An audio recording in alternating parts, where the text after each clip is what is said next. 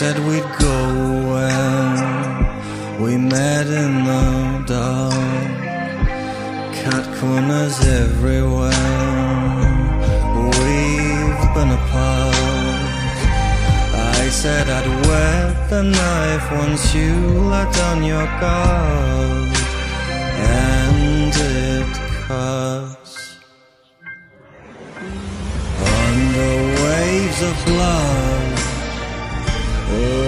License to kill.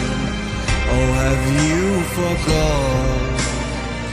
Forgot the drill. And did you think about love? Cause I thought lost. Did you bleed there, honey? Cause it cuts. Cause it cuts. Ihr Katz, den kritischen Filmpodcast heute mit Wolfgang M. Schmidt, Hallo.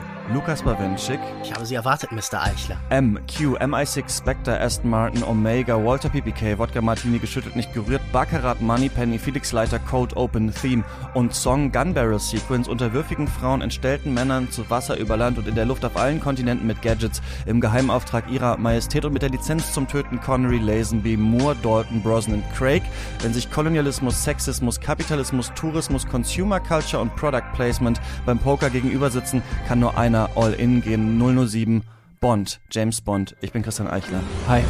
Under waves of blood, license to kill. Oh, have you forgot? Forgot the drill. And did you think about love? Cause I thought lost. Did you bleed there, honey? Cause it cuts. Cause it cuts. Bawenschik, Lukas Bawenschik auf einer Skala von 001 bis 007. Wie gerne wärst du James Bond? Das ist ja immer ein Identifikationsangebot dieser Bond und ich konnte da immer sehr wenig mit anfangen. Natürlich ist es bestimmt nett, durch die Welt zu fahren, Anzüge zu tragen, aber ich glaube, diese emotionale Leere, das permanente Morden, auch das Arbeiten für ein System, an das man ehrlich gesagt wahrscheinlich gar nicht so wirklich glaubt, darüber können wir später noch streiten, das wäre wohl nichts für mich. Ich sage mal 002 oder sowas. Wolfgang? Bei mir ist die Sehnsucht äh, nach Identifikation hoch, wenngleich ich glaube, dass ich nicht auf die sieben komme und eher eine Mischung aus M und Moneypenny vermutlich bin. Ja, ich glaube auch so ein bisschen Unsichtbarkeit wäre ja eine der interessantesten Superkräfte und man wird die sicherlich auch dazu nutzen, mal so in die geheimen Hinterzimmer der Welt äh, zu schauen und diese Situation so des ewigen Fliege an der Wand seins, aber gleichzeitig im Mittelpunkt äh, sich bewegen, das fasziniert mich bei Bond total. Seltsam finde ich dieses Versprechen, das Bond so an uns macht, als äh, ja, weiße Männer, dieses ihr werdet immer wichtig bleiben, obwohl dieses Empire ja eigentlich schon im Sterben liegt, als man in den Filmen noch so tut, als wäre das noch äh, von weltweiter Wichtigkeit ich glaube, ein Versprechen, das Bond macht, ist dieses, du kannst auch im Alter noch sexy und begehrenswert sein. Und das ist was, äh, dem ich mich, glaube ich, nicht verwehren kann, da äh, das, Das auch toll, einen kleinen Traum ein- so äh, zu hegen. Deswegen würde ich sagen, vielleicht so 003. Das äh, berührt mich, aber vielleicht eher ein bisschen äh, dreckig berührt. Ja, wir sprechen über Aber es ist doch auch so. Also es funktioniert doch auch immer noch. Es ist doch nicht lächerlich in den Bond-Filmen. Also vielleicht irgendwann dann, wenn Sean Connery nochmal so kommt, aber das ist ja auch kein kanonischer Bond-Film. Und äh, ja, Roger Moore zum Teil. Aber ich finde, es funktioniert auch sehr gut. Ja, aber es ist ein Versprechen an die Männer eben auch, ne? Also außer, Ja, ich meine, wir haben dann irgendwann äh, dann ab GoldenEye äh, Judy Dench, die da vielleicht noch ein Wörtchen mitzureden hat, aber sonst ist es eher ähm, schwierig. Da kommen wir später noch zu. Wir sprechen über James Bond 007, denn bald kommt ja No Time to Die und ich dachte, warum nicht mal, ja, also über die Reihe, die Figur, das Franchise äh, sprechen. Wir wollen jetzt bei Katz einmal im Monat äh, im freien Feed, also vor der Paywall, solche Specials, einen richtigen Namen haben die noch nicht, ähm, machen eher nicht so auf einzelne Regisseure, Regisseurinnen bezogen, sondern auf so Themen, Genres, Filmreihen, Weltkino, Regionen, Strömungen, alles Mögliche, was nicht äh, drei Leute reden über einen Film ist und den Anfang macht. Ähm, Bond, schön, dass ihr beide da seid. Wolfgang, bist du mit Bond aufgewachsen? Ja, ganz klar, das lief im Fernsehen und das wurde auch immer sich angesehen, wenn es im Fernsehen lief. Und das ist, glaube ich, bei meinen Eltern bis heute so. Wenn irgendwo Bond läuft und man hat natürlich auch die DVDs, könnte es jederzeit sehen, aber wenn es irgendwo gesendet wird, sagt man, ah, heute Abend kommt ja ein Bond. Und von daher habe ich die alle schon früh, früh äh, aufgesogen, aber noch nicht richtig rezipiert. Das kam dann erst ein bisschen später, dass ich mich damit auseinandergesetzt habe. Lukas, wie ist bei dir? Na, ich glaube, Wolfgang spricht da schon was an, was sehr offenkundig ist. Äh, Bond wird weitergegeben wie so ein Staffelstab zwischen den Generationen. Das ist so ein Initiationsritus zwischen Vätern und Söhnen und den gab es bei mir zu Hause nicht. Für mich war Bond deshalb immer so ein bisschen wie Wetten das oder Telefonzellen, so das Emblem einer anderen Zeit. Ich habe in den späten 90er Jahren Golden Eye im Fernsehen gesehen, das weiß ich noch. Ich habe irgendwann bei Freunden, nicht zu Hause, Goldfinger auf einer sehr schlecht überschriebenen VHS gesehen, die noch so Teile einer Kochshow mit drauf hatte, die tonmäßig immer wieder durchkamen. Das war sehr irritierend, dass dann die Erbsen betont wurden, als dann irgendwie am Anfang was explodiert. Aber das waren trotzdem Erfahrungen, die ich jetzt nicht gänzlich irgendwie an mir vorbeigegangen sind, aber Bond war mir nicht wichtig und ich glaube, der erste Bond, den ich im Kino gesehen habe, war tatsächlich als Teenager erst Casino Royale mit äh, Daniel Craig und das ist dann wahrscheinlich auch im weitesten Sinne, in Anführungszeichen, mein Bond. Ich glaube ja, jeder hat so den, mit dem er aufwächst, der seine Generation prägt und das war bei mir dann eben erst diese letzte Iteration von Bond. Ja, bei mir äh, wurden beim Aufwachsen auch nicht sonderlich viele Filme geguckt oder es gab so eine Filmsozialisation. Deswegen ähm, habe ich die frühen Bonds eigentlich auch alle nicht in der Kindheit äh, gesehen. Du hast von Vätern und Söhnen äh, gesprochen. Gleichzeitig habe ich das Gefühl, dass es auch eine starke Vater-Tochter-Sache ist. Also, dass auch viele Frauen diese Erinnerung haben, mit ähm, ihrem Vater damals zum Beispiel Bond geguckt zu haben, vielleicht auch mit der Mutter. Ich und meine Mutter äh, die wir hauptsächlich da die Zeit verbracht haben, haben das eigentlich ähm, nicht gemacht. Aber ich glaube, sie hat mir mal auch vom Wobei, nee, das war, glaube ich, Mission Impossible. Ich weiß aber, dass ich so eine ganz schlechte Kopie, glaube ich, auch von GoldenEye irgendwann auf VHS hatte. Und das ist vielleicht dann auch der erste Bond, äh, den ich gesehen habe. Und ich finde, man gerät im Leben ja immer wieder an dieses Franchise, weil es einfach so groß ist. Und wenn man es in der Jugend nicht gesehen hat, dann vielleicht mal später, äh, weiß nicht, in den 20ern oder dann ähm, nochmal durch so eine Nostalgiebrille oder auf einmal wird man politisch interessiert. Ich weiß noch, dass Herr Dietrich, der war so ein unser Politiklehrer und auch immer heutzutage echt fragwürdig, was der eigentlich so erzählt hat. Da war auch immer viel Verschwörungsgebrabbel mit dabei, wenn ich heute mal so zurückdenke. Aber der meint auch immer, ja, James Bond, beste Serie, kann man äh, die Geopolitik und vor allem des Westens halt ganz gut ablesen. Also da hat so ein Interesse stattgefunden.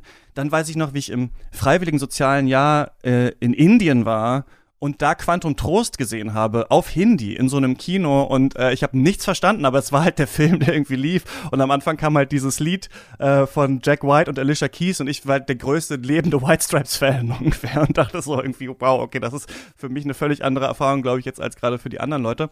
Und dann gibt's noch so einen Podcast, so einen US-amerikanischen äh, James Bonding heißt der, von so zwei Nerds, die auch die ganzen Memorabilia irgendwie sammeln und das alles wissen und da auch immer einen Gast haben und äh, da kam dann bei mir so eine Phase, wo ich mir mal diese DVD-Box gekauft habe und dann angefangen habe, mich da mal weiterzubilden. Aber ich habe bis heute nicht alle äh, von diesen Filmen gesehen und bin auch nicht äh, so mit allen bewandert. Aber genau, unser Ziel ist quasi so ein bisschen anhand von vier Filmen, auf die wir äh, später noch kommen, so ein bisschen mal zu sprechen, was sind da die großen Themen, worum geht's eigentlich so ein bisschen bei, bei dieser Reihe und vielleicht sollten wir mit einer Frage anfangen. Lukas, wer ist James Bond? Na, ehrlich gesagt fühlt sich das ein bisschen albern ein, das hier zu erklären, in einem Filmpodcast James Bond einzuführen, ist als würde man Fischen das Wasser erklären, aber okay. Ich würde sagen, Bond ist ein Säulenheiliger der Popkultur eines der meistzitierten, kopierten und parodierten Phänomene der Unterhaltungswelt. Wir sind bestens mit seiner Ikonografie und mit all den Versatzstücken der Reihe vertraut. Mit Bond Girls, Bond Autos, Bond Songs, Bond Gadgets, Bond Anzügen und Bond Bösewichten. Mit MI6, M und Q, mit Moneypenny, mit Casinos, Hotels, exotischen Schauplätzen, mit geheimen Basen, Verfolgungsjagden und Faustkämpfen, mit animierten Titelsequenzen, dem berühmten Thema von Monty Norman und John Barry, mit Wodka Martinis, geschüttelt nicht gerührt, mit Bond, James Bond. Außerdem verbinden wir eine Liste von Produkten und Firmen mit ihm. Aston Martin, BMW, Walter PPK, Rolex, Bollinger, Dom Perignon und so weiter. Wolfgang, Ole Newman und du haben ihn ja in eurem Buch zu Recht als so eine Art Proto-Influencer beschrieben. Die Grenze zwischen Q und QVC ist da immer fließend. Aber Bond ist vor allem ein unsterblicher Mythos von Kraft, Eleganz und Virilität, der nicht nur seine Entzauberung und Dekonstruktion, sondern sogar die eigene Obsoleszenz am Ende des Kalten Krieges überlebt hat. Bond kann alles und immer und sieht dabei wahnsinnig gut aus. Er kann jedes Fahrzeug lenken, jede Waffe gebrauchen, er kann surfen, Bungee-Jumpen und wenn es sein muss, dann macht er auch als Ninja oder als Zirkusclown eine ziemlich gute Figur. Empfindungen spart er sich aber eher für besondere Anlässe auf. Wir kennen auch seine Echos. Ohne Bond kein Ethan Hunt, kein Jason Bourne, wahrscheinlich auch kein Indiana Jones oder Jack Ryan, kein Johnny English oder Austin Powers. Der selten geheime Agent wird 1953 von dem britischen Spion und Autoren Ian Fleming erdacht. Auf den ersten Roman Casino Royale folgten ein gutes Dutzend weitere. 1954 erscheint die erste Bond-Fernsehadaption mit Barry Nelson, doch zum Welterfolg wird die heute 24-teilige Hauptreihe erst 1962 mit Sean Connery und Dr. No. Die abstrakte Idee Bond hatte sich nach seinem Körper gesehnt. Der Schotte spielt Agent 007 insgesamt siebenmal, zuletzt 1983 in Sag Niemals Nie. Er ist der erste von sechs kanonischen Bond-Darstellern. Beerbt wird er zuerst 1969 von dem Australier George Lazenby in Im Geheimdienst ihrer Majestät, äh, mit mäßigem Erfolg. Populärer ist Roger Moore, der Bond zwischen Leben und Sterben lassen von 73 und im Angesicht des Todes von 1985 ebenfalls siebenmal spielt. Unter ihm wird Bond vor allem leichter und humorvoller. Je älter Bond wird, desto jünger wird damals seine Zielgruppe. Als vierter großer Bond-Darsteller tritt Timothy Dalton auf. Auf seine wieder ernsteren Filme Der Hauch des Todes und Lizenz zum Töten folgt eine sechsjährige Pause. Nach dem Ende des Kalten Krieges kehrt Bond erstmals ohne Romanvorlage von Fleming und mit Pierce Brosnan als Hauptdarsteller zurück. Nach insgesamt vier Auftritten ist für ihn im Jahr 2002 nach Stirb an einem anderen Tag Schluss. Unter ihm beginnt die Filmreihe verstärkt sich selbst zu befragen. James Bond muss sich zunehmend für seine Existenz rechtfertigen. Das setzt sich auch in der bis heute andauernden Daniel Craig-Ära fort, die 2006 mit Casino Royale beginnt. Sie entdeckt Bond stärker als dramatische, vielleicht sogar als tragische Figur. Je länger es ihn gibt, desto weniger ist er das stumpfe Werkzeug des Geheimdienstes, als das ihn Fleming einst erdachte. Man könnte Bonds Historie sicher noch anders gliedern, etwa anhand von genialen Szenenbildnern wie Ken Adam, später dann Sid Kane und Peter Lamont. Nur die Drehbuchautoren und Regisseure haben selten einen dauerhaften Eindruck hinterlassen. Zu mächtig waren die Überproduzenten Harry Saltzman und Albert R. Broccoli von Ian Productions und ihre Nachfolger. Bond ist ganz und gar Produzenten- und Blockbuster-Kino. Bond-Filme besitzen drei auf den ersten Blick widersprüchliche Eigenschaften. Sie sind ganz und gar Zeitgeistprodukte, sie sind nostalgisch und sie sind futuristisch. Sie greifen aktuelle welthistorische Ereignisse auf, aber auch Populärkultur. Leben und Sterben lassen verweist auf das Blaxploitation-Kino. Der Mann mit dem goldenen Colt auf die Martial Arts Filme der 42nd Street und Moonraker reagiert auf den Erfolg von Star Wars. Casino Royale präsentiert uns Parcours-Einlagen. Der wackelige Ein Quantum Trost ließ sich von den Bourne-Filmen inspirieren. Die Band der Stunde lässt man einen Bond-Song singen, von Matt Monroe über Nancy Sinatra und Paul McCartney bis hin zu Billie Eilish. Die technischen Innovationen der Filme sind selten spekulativ, sondern in der Regel neue Technik in leicht anderer Form. Faxgeräte, Walkmans, Handys, Ghetto Blaster, tödliche Jojos, alles nah am käuflichen Produkt, später dann sogar pünktlich zum Kinostart im Handel. Der Futurismus der Bond-Filme ist kurzatmig, selbst da, wo er Utopien und Dystopien formuliert. Und so alt wie Bond ist auch die Kritik an Bond. An Figur, an Romanen und Filmen. Schon der erste Regisseur, der ihn inszeniert, Terence Young, hat wenig Schmeichelhaftes über 007 zu erzählen. Der Mr. Bond ist ein abscheulicher Kerl, ein Sadist, der seine Gegner kaltblütig zur Strecke bringt, wenn sie unbewaffnet sind, ein Rohling, der sich Frauen gegenüber wie ein Schuft benimmt im Grunde führt sich Bond wie ein Faschist auf. Er hätte bei der SS Karriere machen können. Mit seiner Lizenz zum Töten kann er rein seiner kriminellen Fantasie freien Lauf lassen, ohne dafür getadelt zu werden. Im Gegenteil, er bekommt dafür noch Orden.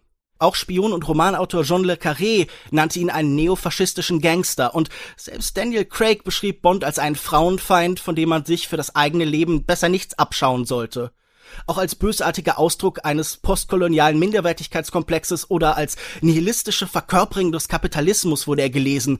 Georg Seesle nannte ihn den geilen Barbaren des Kapitals. So alt wie die Kritik sind allerdings auch die Apologien. Bond als Seismograph, Bond als Brennglas, Bond als Zerspiegel, Bond als subversive Kippfigur, als Proletarier unter Geldadligen, als Ritual, als Symbol, als Kult, als Stilikone oder einfach als gute Unterhaltung. Heute ist er neben diesen Dingen auch Schauplatz des Kulturkampfs, etwa wenn erhitzt gestritten wird, ob es vielleicht einen schwarzen oder einen weiblichen Bond geben müsste.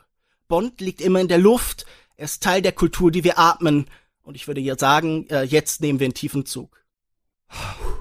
Vielen, vielen Dank für diese grandiose Vorstellung äh, von James Bond und äh, man hat gesehen, so ein paar Sachen haben sich natürlich auch gedoppelt zu dem, was ich am Anfang gesagt habe und was ja. natürlich über dieser Folge schwebt, ist diese Sache, wurde nicht schon alles über James Bond gesagt? Wir können auf jeden Fall sagen, von uns auf jeden Fall äh, noch nicht. Wir werden in dieser Folge Bond anhand von vier Filmen äh, besprechen. Und zwar sind es Dr. No von 62, The Spy Who Loved Me von 77, Goldeneye von 95 und Casino Royale von 2006. Wolfgang, aus diesem unglaublichen Potpourri an Dingen, die man anhand von Bond besprechen kann, was fasziniert dich denn eigentlich so? Mich fasziniert diese unglaubliche Spannung, die diese Filme haben, bei gleichzeitiger Beruhigung. Denn ich weiß ja, dass es nicht allzu schlimm am Ende für Bond ausgehen wird. Ich weiß eigentlich, dass eine Plotkonstruktion da ist, die wieder vorsieht, dass er sich irgendwie da rauslaviert und dass ich nur die Variation nochmal genießen kann. Und ich habe auch eine Gewissheit, dass manche Dinge wieder auftauchen werden. Die Spannung ist dann, taucht alles wieder auf. Also gibt es einen Film, in dem äh, Martini getrunken wird. Äh, welcher Champagner wird es sein?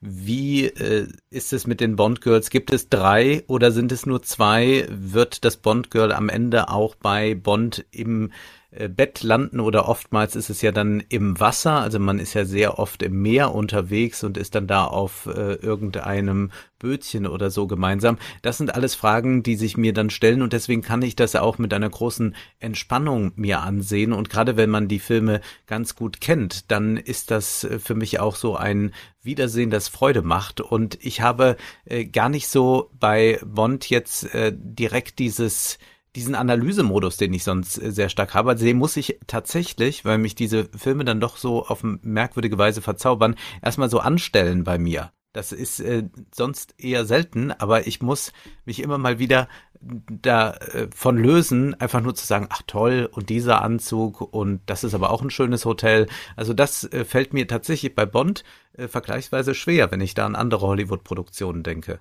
Richtig harte Frage direkt mal am Anfang, äh, auch an dich, Wolfgang. Ist es dann nicht aber eigentlich so ein bisschen das Ähnliche wie das MCU? Hier sind es halt dann irgendwie die tollen Drinks und die schönen Hotels und da sind es dann halt fremde Welten und Comicfiguren, die man vielleicht schon mal gesehen hat. Vielleicht tauchen sie diesmal äh, wieder auf. Ähm, ist Bond nur besser angesehen, weil man Hochkultur immer suggeriert, weil wirklich ist die Frage, ob es immer auch wirklich so intellektuell und hochkulturell eigentlich zugeht in diesen Filmen.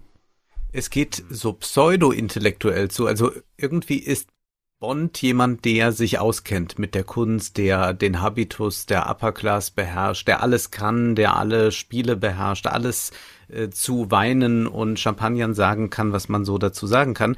Und das hat natürlich etwas sehr, sehr Reizvolles, äh, gerade für mich. Ich glaube aber, dass es schon einen Unterschied gibt zu diesem Marvel-Franchise, denn wir haben es eigentlich hier mit einer Intelligenz zu tun, äh, in der Weise, dass diese äh, Serie die ganze Zeit über sich selbst nachdenkt, auch äh, darüber reflektiert, was tut sie gerade, was greift sie wieder auf. Sie ist also so sehr, Lukas hat es ja gerade auch äh, sehr schön geschildert, in der Popkultur verwurzelt, dass sie äh, die ganze Zeit damit arbeitet und dass sie so eine äh, Bedeutungsschwere, wie sie bei den Marvel-Filmen äh, vorherrscht, überhaupt nicht zulässt. Also selbst bei den Daniel Craig-Filmen, die sehr viel ernster und grimmiger sind, ist es doch nicht vergleichbar damit, was jetzt irgendwie diese Marvel-Filme davor haben. Also dieses unglaublich äh, tiefsinnige, also pseudotiefsinnige und psychologische und all das, das haben wir ja bei, bei Marvel nun ausbuchstabiert, dass man es kaum noch ertragen kann. Und ich würde auch einfach äh, festhalten, dass diese Bond-Filme sehr viel schöner zu gucken sind. Nicht alle, also Quantum Trost ist sicherlich ziemlich missglückt, aber diese klassischen James Bond-Filme sind einfach wunderschön sich anzusehen. Und das kann man über die Marvel-Filme nicht sagen, die im Übrigen sehr schlecht altern. Also man muss sich ja nur mal Marvel-Filme von vor acht oder neun Jahren ansehen und wird dann da feststellen, ach, da waren die aber noch nicht so weit mit der Animation und das hat auch noch nicht so gut funktioniert. Also das sind wirklich Filme, die laufen schon nach wenigen Wochen wieder ab, während wir es bei Bond, gerade weil sie auch so ein bisschen Trash sind, gerade weil sie auch äh, nicht ihre eigene Zeit verleugnen und trotzdem futuristisch sein wollen, wie Lukas das beschrieben hat, sind sie Filme, die man immer noch sehr gut genießen kann und man fängt ja dann gar nicht an, groß nachzufragen, wie plausibel oder physikalisch sinnvoll ist das. Ja, ich finde, sie behalten aber vor allen Dingen auch noch eine gewisse Physikalität. Ich habe das Gefühl, da trifft sie als Franchise, als Einzelfilm, aber auch immer so die Gnade der frühen Geburt. Also diese Sets von Ken Adams und so. Ich finde, das bekommt heute eine neue Qualität, wo alles sich ins, ins Virtuelle verkriecht im großen Blockbuster-Kino. Und hier haben wir noch mhm. ganz konkret Orte, auch wenn das sicher abstrakte, designte Orte sind und wir haben Körper und diese Körper korrespondieren irgendwie mit Ideen. Ich finde das ganz interessant, dass Bond ja wirklich so als komplette als Tabula rasa, so als, als leere Tafel, auf der man eigene Ideen einschreiben kann, beginnt. Das war ja Ian Flemings Plan, wie schon zitiert vorhin. Er hat ihn so als grobes Werkzeug gesehen und er sagt sogar in verschiedenen Interviews so aus den 60ern, alles, was wir da über Bond später haben, seine Kennerschaft in Bezug auf Wein, seine Weltgewandtheit und so, das hätten für ihn eher die Zuschauer oder die Leser an Bond herangetragen. Das wäre alles gar nicht intendiert gewesen. Und ich glaube, dass Bond so ein Schwamm ist für die Zeit. Ein Körperschwamm, der irgendwie die Welt aufsaugt. Das macht ihn schon irgendwie interessant. Ich sehe diese Filme nicht mit großem Vergnügen, weil da gibt es einfach andere Sachen, die mich dann begeistern. Also ich denke bei diesen ganzen Stunts immer gut, das können Leute in Hongkong in ihrer Mittagspause besser. Also da schaue ich dann lieber jemanden, der sicher verwandt ist, der sich halt auch oft von Bond inspirieren lassen hat, wie Jackie Chan zum Beispiel, aber der mir einfach diese Physis noch mal stärker, noch mal mitreißender gibt, wo ich tatsächlich das, was, was Wolfgang dann vielleicht diese Verzauberung, äh, was Wolfgang beschreibt, diese Verzauberung auch erlebe. Aber wie schon gesagt, ich finde Bond einfach wahnsinnig faszinierend, so als politisches, soziologisches, filmhistorisches Objekt und dafür muss ich ihn ja nicht immer unbedingt lieben. Und ich muss sagen, bei aller Kritik ein bisschen Charme zwischendurch hier und da scheint bei für mich dann auch durch. Also. Ja, ich finde das spannend, also diese Idee der Serialität, die ja wirklich eine ist, die wir heute ganz, ganz stark überall haben, wo man ja wirklich sagen will, also egal wie man zum MCU äh, steht und zu dem, was Disney ähm, gerade macht, alleine vom Aufwand her und davon vor allem, wie gut es verfängt, muss man ja sagen, dass Kevin Feige ein Genie ist. Also man hätte sich ja nicht erträumen können. So viel, also jetzt auch Shang-Chi wieder unfassbar erfolgreich gewesen und so weiter und so fort. Also es hört einfach nicht auf. Die Leute äh, gieren danach. Auch dieser, das finde ich gerade so interessant zu beobachten, der ganze Marketing-Zirkus, den wir beim MCU haben, also das, oder auch bei, auch bei DC, dass wir jetzt wissen, Jason Momoa hat jetzt sein Aquaman-Kostüm irgendwo gepostet, also man kriegt's ja gar nicht mehr raus aus dem System. Wenn man ein bisschen für Film interessiert ist, dann sieht man diesen riesigen Zirkus. Der einzelne Film ist fast nicht mehr wichtig, sondern eher das dahin und dann Post-Credit ziehen und das danach und dann haben die Leute ihre, machen ihre YouTube-Videos und so weiter. Die Leute sind darin gefangen und haben auch noch irgendwie Spaß daran. Und interessant ist aber, dass Bond da schon Sachen vorweggegriffen hat, finde ich, und zwar die den Aspekt, dass man den Schauspieler austauschen kann und der Charakter aber bleibt. Das ist etwas, was ähm, sich ja auch beim Comic gut anbietet, was wir auch in den Comicbüchern haben, aber da altern ja die Charaktere eigentlich nicht. Also ähm, auch die Simpsons sind ja zum Beispiel im Cartoon immer noch alle gleich alt, aber das werden wir bestimmt, wir werden bestimmt irgendwann einen neuen Iron Man zum Beispiel kriegen, ne? Oder ich glaube, ein neuer Tor zum Beispiel wird jetzt auch angelegt. Und das ist was, was wir bei Bond halt schon so lange haben, dass wir einfach sagen, der Charakter bleibt gleich, der Schauspieler wechselt. Und ich finde bei Bond auch ganz interessant, in Deutsch haben die, glaube ich, oft noch diesen Titel mit dabei gehabt, James Bond 007 Doppelpunkt oder James Bond Jagd Dr. No oder sowas. Aber in den englischen Titeln heißen die Filme auch nie wie Bond. Also das ist dann immer nur so ein Wort. Ins Kino kommt dann Skyfall oder ins Kino kommt dann Golden Eye oder sowas. Und dadurch hat das halt sowas seltsam Geschlossenes, was sich auch oft vom MCU eher gewünscht wird. Gleichzeitig ist halt bei Bond auch witzig, wie formelhaft es ist und wie unfassbar ähnlich die Filme äh, gleichzeitig sind. Neuf à la banque. I need another thousand. I admire your courage, Miss. Uh... Trench. Sylvia Trench. I admire your luck, Mr. Bond. James Bond. Mr. Bond, I suppose you wouldn't care to, um, raise the limit? I have no objection. C'est pas possible, madame. Illégal. Aber vielleicht steigen wir mal ein mit dem ersten richtigen von Aeon Productions. Es gab ja noch vorher so ein, ähm, eine Verfilmung von äh, Casino äh, Royale, aber die Zeitlinie, die wir so als diese Hauptlinie sehen von Aeon, fängt an mit Dr. No oder James Bond jagt Dr. No von äh, Terence Young. Sean Connery hat seinen ersten Auftritt als Bond und ähm, ganz witzig finde ich, ähm, dass man oft die Kontroversen vergisst und dann am Ende so der Sieger die Geschichte schreibt oder dann alle sagen, ach, das hat ja gut gepasst, wir hatten es ja zum Beispiel auch beim Joker, ne, als gesagt wurde, Heath Ledger, wie kann er den spielen? Und das hatten wir auch bei Sean Connery, ne? Also das Studio dachte sich, Sean Connery, dieser ehemalige Bodybuilder, der passt eigentlich nicht äh, zu Bond. Der ist ein bisschen zu physisch. Und es gab auch äh, bei Daniel Craig damals äh, Webseiten, glaube ich, auch irgendwie Daniel Craig ist not noch. Die ist Bond noch oder sowas. Ja, genau. Also diese Idee, dass gerade vielleicht die beiden ikonischsten oder vielleicht die beiden, auf die sich die meisten Leute einigen können, würde ich jetzt mal unterstellen, nämlich Daniel Craig und Sean Connery, waren umstritten in ihrem Casting am Anfang. Sowieso diese Auslegungssache, wer kann, was genau ist angelegt in dieser Figur Bond von Ian Fleming und wer kann das eigentlich verkörpern? Und wir sehen dann, dass wir tatsächlich auch von so einem Verkörpern sprechen müssen, weil das sehr physische Filme auch sind, weil es viel um äh, Berührungen geht und um äh, Stunts natürlich und um so eine Art von äh, Präsenz. Und Sean Connery ja setzt dann hier schon mal die erste Duftmarke mit sehr, sehr vielen Bondisms, wie ich sie mal nennen möchte. Ich zähle jetzt nicht nochmal alle auf, aber Walter PPK und so weiter kommt auch äh, hier schon vor. Moneypenny, Felix Leiter sind auch schon dabei. Bond muss auf Jamaika, ein Ort an einem äh, CIA Officer aufklären, gerät schließlich in die Fänge des desertierten chinesischen Wissenschaftlers Dr. No, der so einen Kernreaktor gebaut hat, um eine Rakete auf die USA zu schießen. Äh, Bond Girl, äh, Ursula Andres äh, als Honey Rider. Na, er versucht mit Radiostrahlen Raketenstarts in Cape Canaveral zu verhindern. Ah, okay. Ich dachte, er will sie umlenken. Alles klar. Es verschwimmt schon wieder so ein bisschen bei mir äh, im Kopf. Und ähm, genau, ikonische Szene vielleicht auch, wie sie da dann aus dem Fluten steigt mit der Muschel und dem Messer im Badeanzug. Ähm, Lukas, du hast denn jetzt nochmal geschaut. Was ist dir diesmal durch den Kopf gegangen, als du Dr. No gesehen hast? Na, mein Eindruck war, die Serie hat sich hier noch nicht verfestigt. Natürlich ist viel der Ikonografie schon da, aber es ist noch ein sehr geringes Budget. Ich glaube, sie hatten damals irgendwie eine Million Pfund oder vielleicht sogar weniger. Ich glaube, eine Million Dollar, wenn man das heute umrechnet. Und es ist noch nicht alles so ganz am Platz. Er bestellt die Martinis noch nicht selbst. Q heißt noch nicht Q, sondern Major Boothroyd.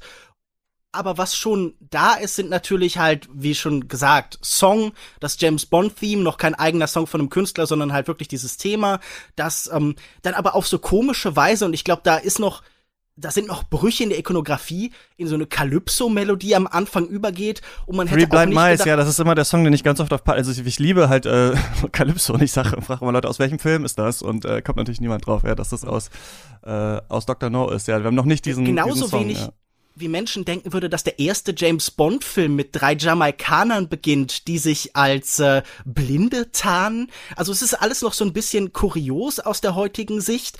Ich finde aber ganz spannend dann tatsächlich, dass hier dadurch, dass noch nicht so viel festgelegt ist, James Bond sehr viel mehr Agent ist als sonst. Also er tut tatsächlich klassische Agentendinge. Also er befestigt zum Beispiel nachts irgendwie ein Haar an einer Tür, damit irgendwie er überprüfen kann, ob sie geöffnet worden ist. Oder er über, hat so seinen eigenen Koffer mit Talgpulver so abge, abgetastet, damit er Fingerabdrücke daran erkennen kann. Und ich finde, hier ist Bond auch noch, wie gesagt, geerdeter, er ist auf gewisser Weise verletzbarer, zum Beispiel auch in der Szene, die für Bond ja, Verhältnisse wirklich sehr sehr unbeherrscht, sehr, wo seine Nonchalance so ein bisschen aufbricht, wenn da eine Vogelspinne auf ihn gesetzt wird. Wir wissen ja alle, ähm, Sean Connery hatte panische Angst vor Spinnen und irgendwie er ähm, macht das alles wirklich ganz überzeugend, auch wenn da mit einem Modell gearbeitet wird. Und ich finde tatsächlich, also ich habe das Gefühl, man gerät so schnell ins Aufzählen dieser einzelnen ja. Checklisten. Man geht dann jetzt, wie gut ist das Bond Girl und so weiter. Aber ich finde ganz interessant, dass hier ein Gegenspieler ist, der ihm primär intellektuell begegnet. Also natürlich gibt's dann nachher noch einen Boxkampf, aber der damit auch so ein bisschen so ein Archetyp wird. Natürlich äh, haben ist Blofeld vielleicht noch wichtiger, aber Dr. No ist ja nun auch eine sehr prägende Bösewichtfigur, auch weil er so einen relativ frühen kritischen Satz anwendet. You're just a stupid policeman worin ja zwei Kritiken an Bond drin sind, die ganz spannend sind. Nämlich zum einen die Frage nach dem Intellektuellen von Bond. Ich glaube, Bond ist ja immer eher eine anti-intellektuelle Figur, jemand, der das sicher alles kann und der das beherrscht, aber der kein Interesse an einer größeren Analyse der Welt hat oder so, sondern jemand, der mehr, und das wird uns in der ersten Szene gesagt, Glück hat. Das ist ja, was das erste Bond-Girl Sylvia Trench, äh, gespielt von Eunice Gayson, ihm sagt, I admire your luck. Und das ist irgendwie so eine, so eine Spannweite, so eine Diskrepanz, die ich bei Bond ganz spannend finde. Und auch diese Frage, ist er ein, ist er ein Polizist? Jemand, der für ein System arbeitet? Oder ist er jemand, der durch seinen Exzess, durch seinen rauschhaften Konsum so eine avantgardistische Qualität bekommt, der außerhalb des Systems stellt, der ganz und gar Individuum ist.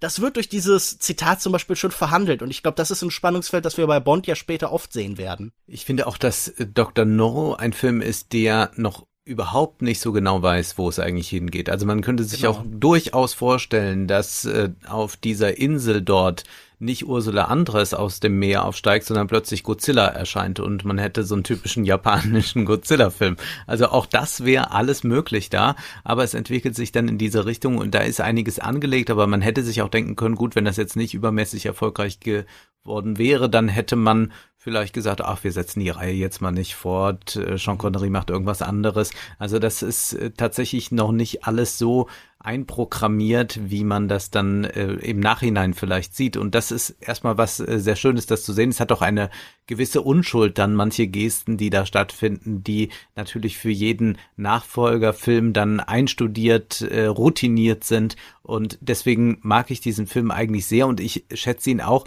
weil äh, Ursula Andres natürlich als Bond-Girl hervorragend ist und damit auch die Messlatte sehr hoch gelegt hat. Und damit meine ich jetzt nicht nur ihre ästhetischen Qualitäten, sondern einfach diese Präsenz, die sie hat, so dass das ja auch dann in folgenden Bond-Filmen immer mal wieder aufgegriffen wird. Also einmal von James Bond selbst, also von Daniel Craig in Casino Royale, da sehen wir ihn auch aus dem Meer aufsteigen und wir denken an Ursula Andres und dann nochmal von Halle Berry wird das auch nochmal reinszeniert. Das ist also auch eine ganz wichtige Szene, die, glaube ich, noch nicht diesen ikonischen Charakter wahrscheinlich hatte, als man sie gedreht hat. Das hat sich dann auf der Leinwand aber sehr schnell so herausgebildet, wie stark diese Szene eigentlich ist. Und dann ist da auch noch vieles, was sehr schleppend verläuft, also bis verläuft, bis sie da mal auf dieser Insel sind und wie umständlich da auch manches in der Ermittlung ist. Da sind die Filme dann auch nachher ein bisschen schneller geworden und sie wurden auch einfallsreicher. Also hier dieser Film knausert noch ein bisschen mit Ideen. Ja, es ist total. trotzdem einer der kürzesten Bond-Filme, oder? Ich glaube, der zweit- oder drittkürzeste. Mhm. Und ich finde, das merkt man aber nicht. Bond-Filme neigen zum Zerdehnten, zum Ausgedehnten, zum Epochalen irgendwie.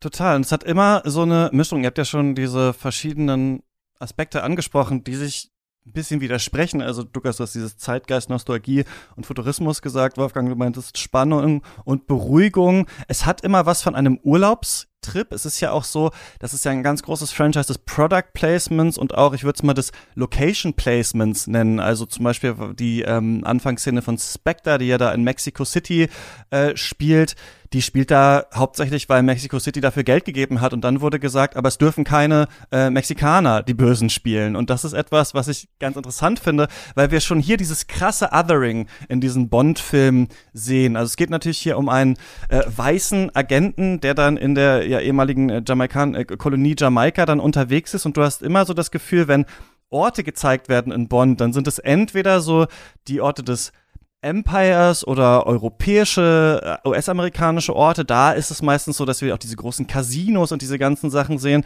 Dann hast du manchmal so diese asiatischen Megacities auch, die auch so ein bisschen so aufgebaut ist. Und dann, wenn man aber irgendwo im globalen Süden ist, dann kommt dieser Rough Approach von Bond meistens rein. Dann ähm, ist es auch so, dass da ganz oft, das fand ich ganz interessant, mit äh, Gift gekämpft wird, mit Tieren, mit so, also wir würden sagen, da wird irgendwie unfair gespielt, ja, da, ähm, da wird man dann vergiftet oder so weiter, während Bond natürlich eher diesen, diesen direkten Approach eigentlich eher hat. Also wir sehen hier, dass oft so der, ja, globale Süden noch eigentlich in so einem so kolonialistisch eigentlich oft dargestellt wird. Er hat dann auch oft so einen Sidekick, der wird dann hier auch einfach, ja, da weggemetzelt, einfach so, der stirbt einfach da so irgendwie so nebendran. Äh, meistens hat man dann noch, ne, jemanden, der einen da so ein bisschen da, da durchführt und einführt. Also man hat das Gefühl, dass hier trotzdem noch dieser einerseits so ein bisschen dieser koloniale Habitus, sich überall bewegen zu können, überall einen Drink zu bekommen, überall angesagt zu sein drin ist, aber gleichzeitig etwas, was wir heute halt auch ganz stark im Tourismus immer noch sehen, ne? Also, dass wir so das Gefühl haben, das könnten auch ja so Werbebroschüren sein für die nächste Reise eigentlich, die man unternimmt, wo man sich dann vielleicht auch nicht so richtig fragt, ja, wie verhalte ich mich eigentlich vor Ort?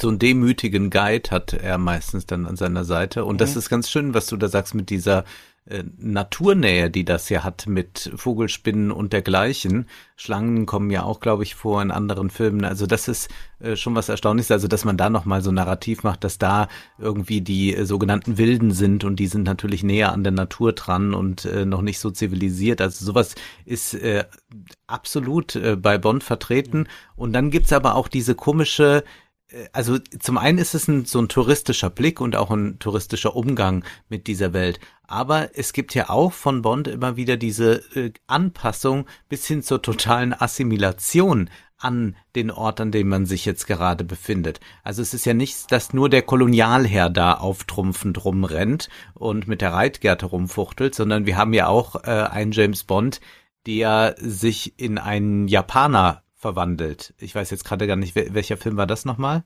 Äh, wo, wo er dann, ah, äh, das ist ja. auch mit, mit ähm, Sean Connery, da wird er dann in so ein, ausbilden.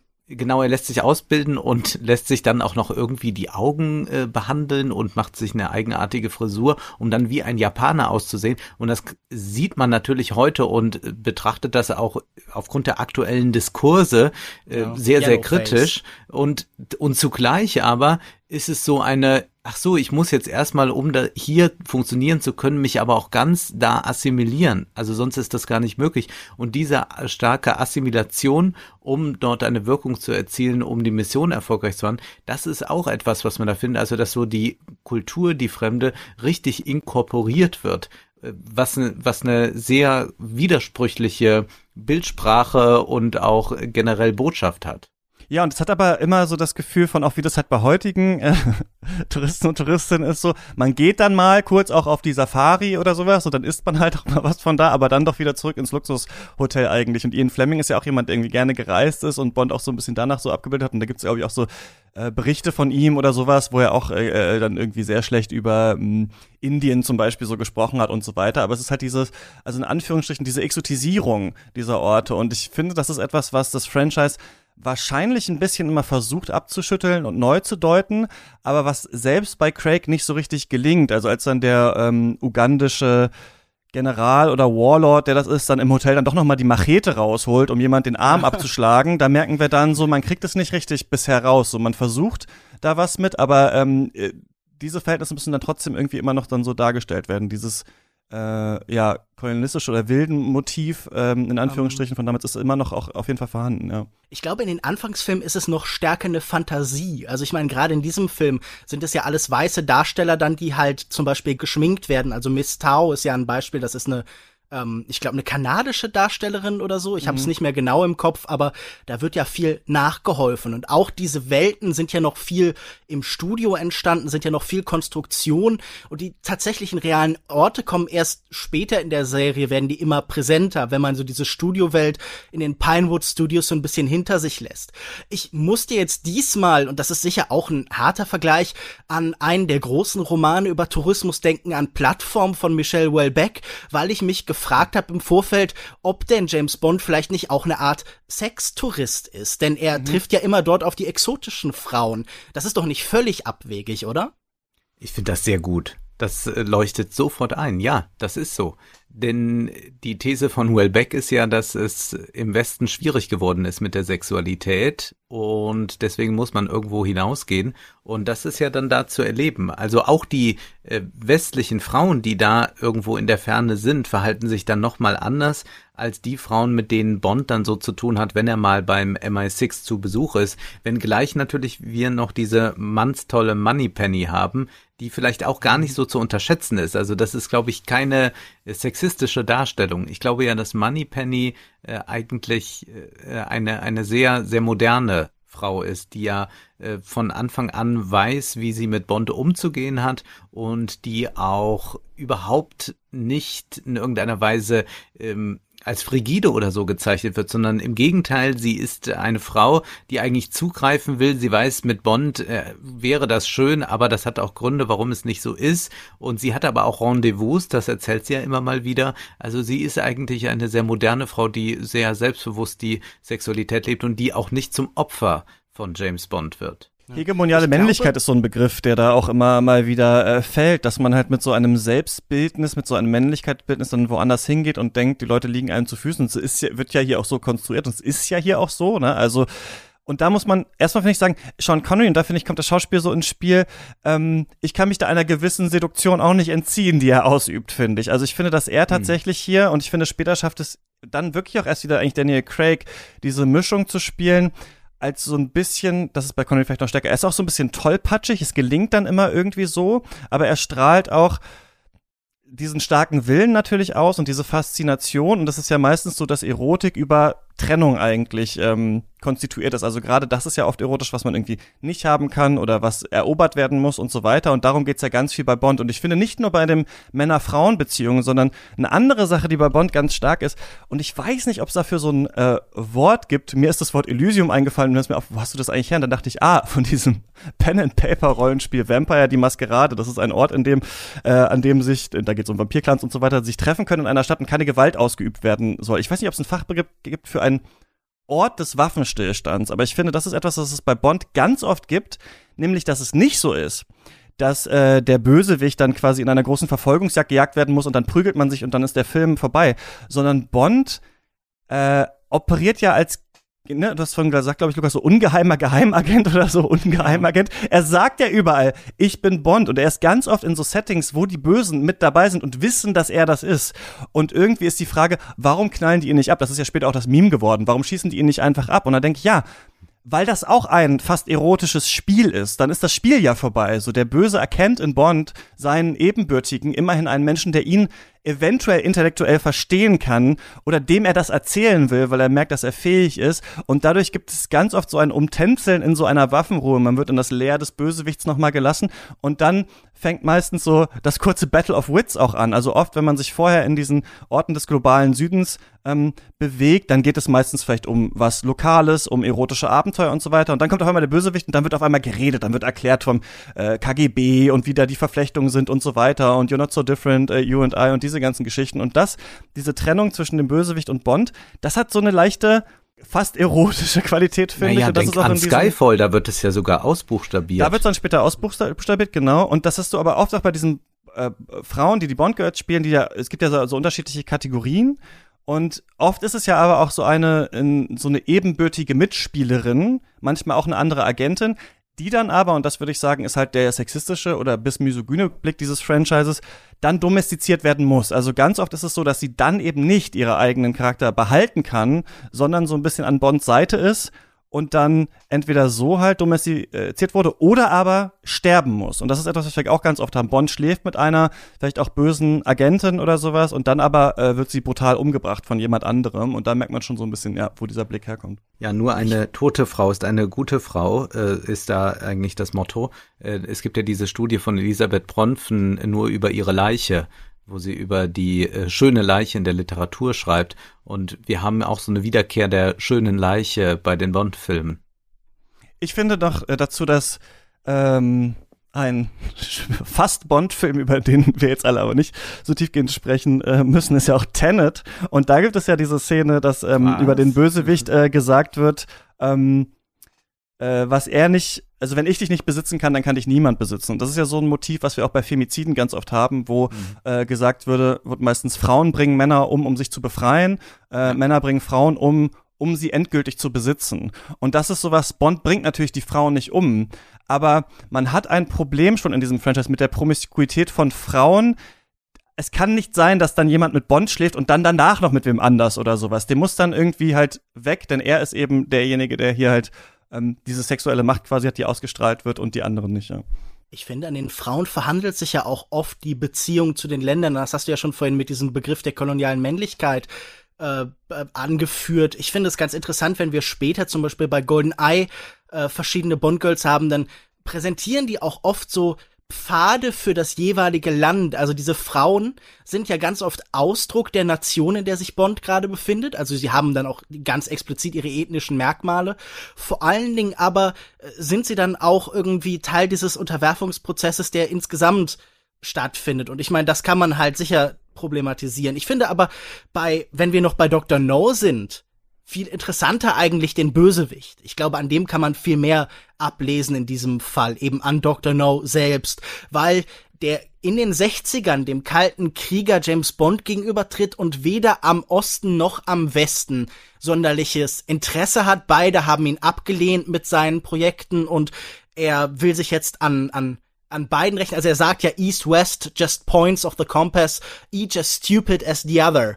Und ähm, beide haben ihn abgelehnt und jetzt sehen wir eigentlich, was ich ganz interessant finde, dass in den James Bond Filmen so Globalisierungsprozesse antizipiert werden, lange bevor die eigentlich so in, in dem entsprechenden Wissenschaftsbereich groß aufgegriffen werden. Insofern, dass bei James Bond die Bösen eigentlich nie die Staaten oder die Konfliktpartner mhm. sind, sondern spannend, ja. immer Menschen, Schurken außerhalb der, Sta außerhalb der staatlichen Souveränität, die dann die eigentlich im Konflikt stehenden Fraktionen des Kalten Krieges zur mehr oder minder brüchigen Kooperation äh, zwingen. Und ich finde, das ist ja durchaus so eines der bemerkenswerten Dauerthemen, das sich in Dr. No eben das erste Mal in diese Serie einschreibt. Absolut. Und das ist so, herrlich zu sehen, wenn man sich diese Forschung jetzt dazu ansieht, ne? also über den Globalismus, wie das äh, Künstler Bodien gezeigt hat, also wie es dann auch äh, eigentlich genau darum geht, dass man Konzernstrukturen schafft, die nicht mehr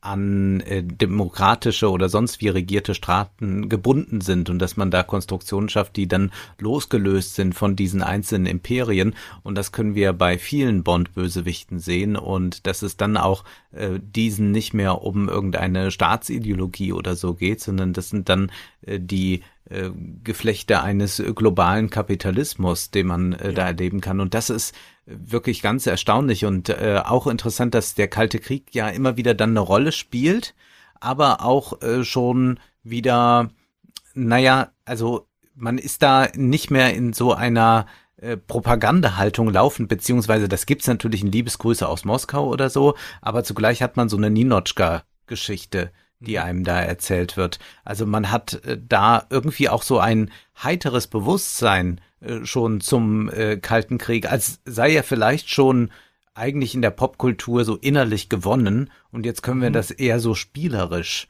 begreifen und damit ein bisschen arbeiten. Das Spannende ist, dass wenn der Kalte Krieg dann vorbei ist, da nichts Triumphalistisches mehr ist. Im mhm. Gegenteil, dann werden die Bond-Filme düsterer und trauriger, fast als würden sie sich den Kalten Krieg zurücksehen. Aber mhm. ich habe eine Frage an euch. Ähm, es geht natürlich oft auch in der Besprechung um Bonds Patriotismus, um seine Liebe zum Vaterland und so weiter. Aber was ich mich gefragt habe, ist Bond nicht im Kern Nihilist? Meint ihr, Bond glaubt an irgendetwas? Hat er bestimmte Überzeugungen? Mir schien der immer wirklich der, der reine Vergnügungssichtige, der Tourist, der eine gewisse Freude am, am Nervenkitzel, am Abenteuer hat. Aber ich könnte jetzt nicht sagen, dass Bond für irgendeine Ideologie persönlich steht oder Werte vertritt. Das doch nicht, oder? Nein würde ich auch sagen, dass der äh, diesem wir bringen die Menschenrechte irgendwo hin oder so dieser äh, Auffassung, also da, das das würde er auch sich noch an, äh, anziehen wie halt ein neues Sakko, aber das spielt für ihn keine Rolle. Er macht es ja einmal explizit in Golden Eye, wenn äh, dann er gefragt wird von seinem Rivalen für das Empire und dann sagt er, nee, für mich. Für mich. Und ja. das ist eigentlich diese Aussage, die er aber auch schon 1962 hätte treffen können. Ja, ist interessant, ähm, weil ja, also man hat das ja so mit was mit der Muttermilch wieder aufgesogen, dieses Bond-Franchise. Und wenn man dann so ein bisschen auf Abstand dazu geht und sich das nochmal anschaut, dann sind das ja einfach so witzige Konstruktionen, die natürlich aufgrund von so einem Eurozentrismus vielleicht plausibel wirken in der Kindheit, dass da halt so ein Brite rumläuft und irgendwie so die Geschicke der Welt leitet und am Ende geht's immer um die Weltzerstörung, dann kämpft man auf irgendeinem Tanker oder sonst was und dann wurde gerade noch mal so die Welt gerettet. Also wir würden ja sagen, natürlich, eigentlich ist das gut, dass er das macht, sonst werden ja sehr, sehr viele Menschen sterben, aber oft ähm, muss das dann halt am Ende so, äh, äh, ja, so nach Hause gebracht werden, eigentlich diese Sache und ähm, dass äh, er wirkt wie jemand, der diese Fähigkeiten eben hat und einer muss den Job ja tun und der kann das eben besonders gut, aber es ist äh, ja selten so, dass damit also dass darüber auch viel gestritten wird in diesen Bond-Filmen, dass jetzt gesagt wird, ihr könnt doch nicht so viele Menschen umbringen oder so weiter. Das ist natürlich klar, die sind böse und die wollen irgendwie so die Welt ähm, äh, untergraben und äh, in, in Untergang werfen, meistens ja, um da irgendwie finanziellen äh, Profit rauszuziehen, aber es wird eigentlich wenig in diesen Filmen diskutiert. Ja. Ja, ich finde halt tatsächlich ganz interessant, dass Bond ja auch immer jemand ist, bei dem man das Gefühl hat, der würde das auch machen, wenn das nicht die Engländer eigentlich wären. Also das ist mehr oder weniger zufällig. Ich finde, er ist so auf so kuriose Weise gleichzeitig natürlich total Verkörperung dieses britischen Kolonialismus und völlig desinteressiert daran. Also er ist so sehr damit identifiziert, dass er dann doch wieder raustritt. Also er ist halt, er verkörpert so perfekt, sage ich mal, den Individualismus des Westens, dass er dann letztlich Bezug zum Westen verliert. Ja. Das ist ja auch so interessant, das ist mir dann auch nochmal so aufgefallen jetzt in der äh, Vorbereitung auf die Folge, dass das Empire ja wirklich schon im Untergang sich ja. befindet und äh, wir haben ja auch zum Beispiel in den ganzen afrikanischen Staaten so ab den 50ern, glaube ich, dann noch diese ganzen ähm, Revolutionen oder Demonstrationen, dann die Machtwechsel und so weiter. Großbritannien verliert äh, seine verschiedenen äh, Kolonien und so weiter. Und diese Beziehung, die in den Filmen auch ganz oft aufgemacht wird, ist ja die zwischen den ähm, zwischen ähm, England und den USA. Ne? Also dass es so diese mhm. beiden Sachen gibt. Da gibt es Felix Leiter, der ist so der CIA-Agent, auch wieder ein Rückgriff dann später bei Casino Royale, indem man ihn rauskauft. Also wir sehen, die USA haben mehr Geld, als das äh, Großbritannien hat. Der Witz ist halt so ein bisschen, dass das trotzdem immer so als großer Gegensatz aufgemacht wird. Also zum Beispiel, wenn äh, in dem Film, auf den wir gleich äh, kommen sollten, von Roger Moore, äh, der Spion, der mich liebte, dann zwei U-Boote gekidnappt werden, ist es halt ein britisches und ein russisches U-Boot, als wären das die großen beiden Mächte, die es zu der Zeit gegeben hat. Aber das sind sie ja eigentlich gar nicht, sondern eben die USA und Russland. China spielt dann später noch rein. Und ich finde es ganz witzig, dass immer noch so eine äh, britische Vormachtstellung halt irgendwie so behauptet wird eigentlich von diesem Bond-Film und man sich halt immer weiter so damit fragen muss, Moment, die gibt's eigentlich gar nicht, aber sie wird halt hier so verkörpert wie natürlich klar, also der britische Geheimagent, der muss das hier lösen, wer sollte das sonst äh, tun? Und das ist auch in der Produktionsgeschichte halt so interessant, weil ähm, ursprünglich eher dieses English Gentleman-Klischee hat, aber gleichzeitig ja auch ähm, United Artists aus den USA das mit äh, produziert und deswegen ja auch, dass in den USA auch ein sehr erfolgreiches Franchise ist und das so ein bisschen dann zusammenkommt, ne? Also das ist ja auch immer so, ein, ja, so eine große äh, Behauptung noch der ähm, Vormachtstellung äh, von Großbritannien ist, ohne jetzt sagen zu wollen, die gibt's gar nicht mehr. Natürlich hat man da immer noch äh, im Postkolonialismus in vielen Orten seine Finger im Spiel, aber äh, dass da noch so eine Idee von dieser Weltmacht ist. Plus, was ich auch noch gelesen hatte, dass Ian Fleming, also als es dann eben gar keine gute Zeit war in äh, Großbritannien und man äh, nicht genug äh, Essen hatte und so weiter, dieser Saus und Braus auch für die Leute einfach toll war zu sehen. Also sich da nochmal so dran zu hängen an so eine, so eine vergangene Zeit eigentlich, ja.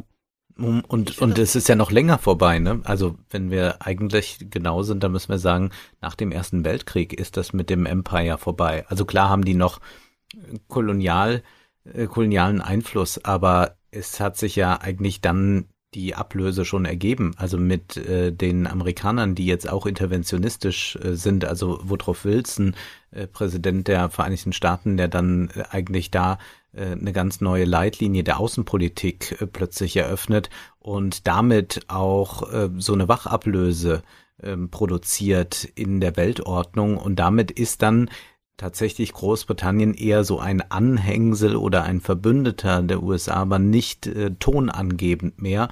Das ist ja was, womit dann Karl Schmidt sich auseinandersetzt in Land und Meer und Nomos der Erde. Und das ist so erstaunlich, dass diese Seemacht äh, aber noch immer wieder zum Wasser hingeht. Also wir haben wirklich ja sehr viele Filme, die mit äh, am Wasser spielen, die im Wasser enden und so weiter. Also da gibt es noch diesen ganz starken Bezug dazu, aber es ist reine Nostalgie. Dadurch lässt sich aber vielleicht auch das Ganze viel spielerischer behandeln. Denn wir haben ja einfach in den 60er Jahren zumindest noch ganz erbitterte Konflikte zwischen Ost und West, also zwischen den USA und der Sowjetunion. Also Konflikte, die jederzeit eskalieren könnten und damit sehr, sehr tödlich wären.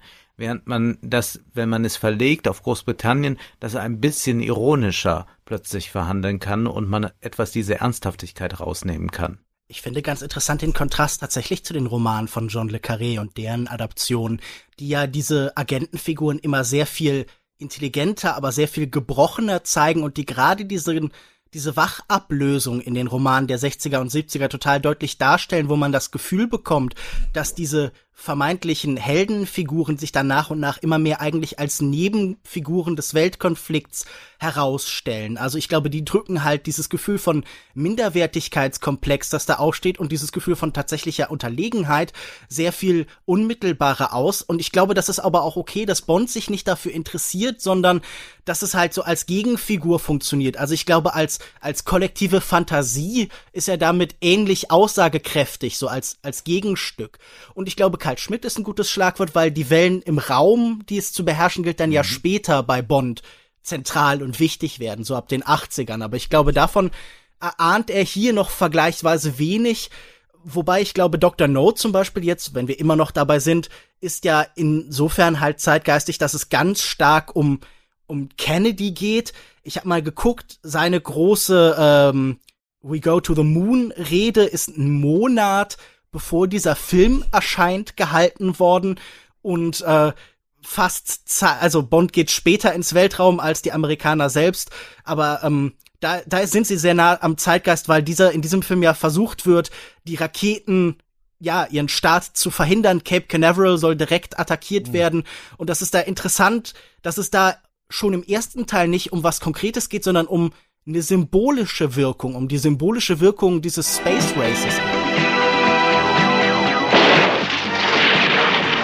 It's the biggest. It's the best. It's Bond. And beyond.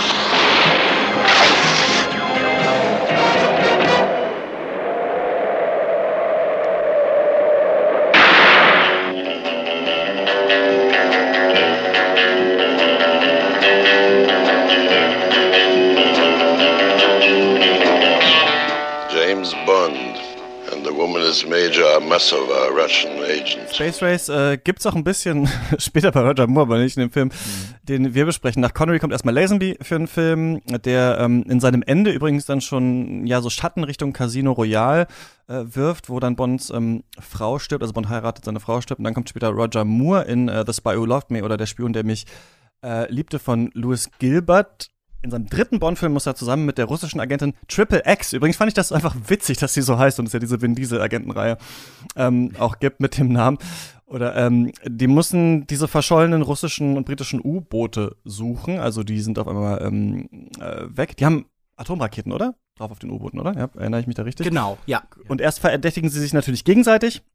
Und dann erkennen sie, äh, ihr Feind ist natürlich Stromberg, aber nicht Christoph Maria Herbst, sondern äh, der Mann, der seine Feinde den Haien zum Fraß äh, vorwirft. Denn er will, Achtung, Klimakrise, äh, die Welt versinken und quasi so ein neues Reich dann aufbauen. Für mich sehr ikonisch hier, du hast das mehr schon angesprochen, Wolfgang, wie sich das Auto von Bond dann auf einmal so in ein U-Boot verwandelt und man da, ähm, ich glaube, Ian Fleming kannte Jacques Cousteau auch. Es gibt von Jacques Cousteau auch so schöne Dokus, wo sie auch an diesen gelben Torpedos äh, so durch das Meer äh, fahren und äh, das machen ja hier die Angreifer auf. Und an diesem Film dachte ich noch mal so, wie einfach man doch tolle Action-Szenen machen kann. Also wenn wir heutzutage das so ähm, sagen bei dem letzten Mission Impossible, wo es da diesen krassen Halo-Jump äh, zum Beispiel äh, gab, den man dann hunderttausend Mal geprobt hat, den man natürlich viel aufwendiger einfangen konnte, aber auch hier einfach, wie er am Anfang da auf den Skiern die Verfolgungsjagd macht und dann einfach nur von der Klippe runterspringt und sich dieser Fallschirm öffnet, äh, habe ich gestaunt, muss ich sagen, bei einem Film von 1977, dass man das einfach so äh, gemacht hat. Also Bond wird auch mit den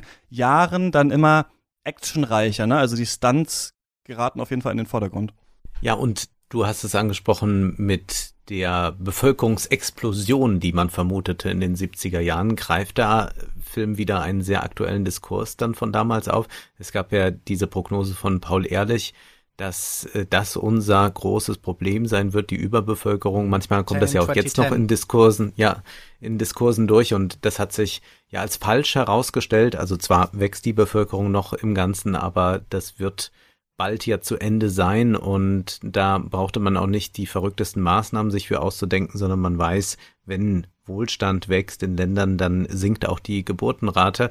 Aber das war damals ein ganz, ganz großes Thema und hat viele populäre Sachbücher hervorgebracht und wurde heiß diskutiert im Fernsehen und dann hat man das also in diesem Bond nochmal aufgegriffen und hat dann noch eine deutsche Figur also gewählt, Stromberg, der dann gespielt wird von Kurt Jürgens und ich finde das einfach fantastisch, wie er das macht. Und das ist aber auch sehr schön, dass man also nochmal äh, versucht, hier auch äh, dieses äh, deutsche nationalsozialistische natürlich da irgendwie mit reinzubringen. Also dass man äh, so einen äh, äh, Erlösungsgedanken da mit reinbringt und aber äh, das bedeutet ein äh, Genozid, ja. Also das ist das ist äh, interessant, dass also wirklich diese diese Nazi-Ideologie hier jetzt so ein interessantes Update nochmal erfährt und das ist, äh, finde ich, äh, bei, bei all dem Humoresken, was der Film anzubieten hat, doch auch nochmal äh, sehr schön so als äh, Kommentar dazu. Ja, dieser Meeresbiologe Karl Stromberg ist so ein bisschen Vorläufer der heutigen Ökofaschisten, oder? Also diese mhm. Grundgedanken, wo sich ganz stark an Populationskontrolle, an Überbevölkerung orientiert wird und das eben zum Problem erhoben wird und damit halt der Klimakrise in irgendeiner Form entgegengewirkt werden soll. Also das sind natürlich noch keine Begrifflichkeiten, in denen man damals denkt, aber er ist in dieser Hinsicht durchaus eine sehr aktuelle Figur. Und ich finde auch filmisch ist das nun sicher nicht der schlechteste Bond-Film.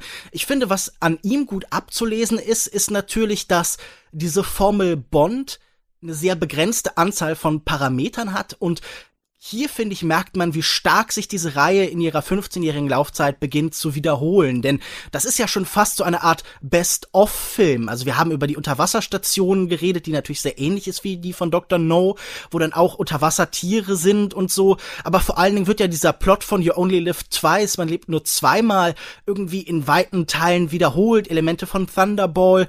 Also ich finde, das ist ein Film, an dem man sehr gut merkt, was wir in diesen Specials immer beschreiben, wie Franchises oder wie eben Regisseure ihr eigenes Bezugssystem werden. Und ich glaube, das ist tatsächlich der Film, an dem das ganz prägnant wird, wo dieser Film auch anfängt, Zitate zu variieren und zu verdrehen und so. Ähm, aber gleichzeitig schafft er auch immer noch neue Ikonen. Also zum Beispiel diesen ersten Auftritt des Beißers von Jaws gespielt also das, was ja auch eine Figur ist, die so populär wurde, dass Fans sie quasi zurückgeholt haben. Also der sollte ja ursprünglich sterben, das ist dann bei Testvorführungen abgelehnt worden, weil man einfach so eine Begeisterung für diese Figur hatte und der ja dann später auftaucht, der ja sogar Liebesbeziehungen hat. Und ich finde, deshalb ist dieser Roger Moore-Film hier auch der Punkt, wo, sagen wir mal, die Fans, die Konsumenten von Bond eine eigene prägnante Stimme mit einem gewissen Einfluss auf mhm. die Filme wird. Also so wie wir von J äh, wie wir von Sherlock Holmes wissen, dass er von den Fans durch zornige Briefe nach dem Tod wieder zum Leben erweckt wird, ist hier der Punkt, wo auch James Bond, der ja immer eine kollektive Fantasie ist, dessen Eigenschaften zu einem großen Teil Projektion von seinen Lesern und später seinen Zuschauern war, dass sich das hier dann also dass diese Wechselbeziehung expliziter wird.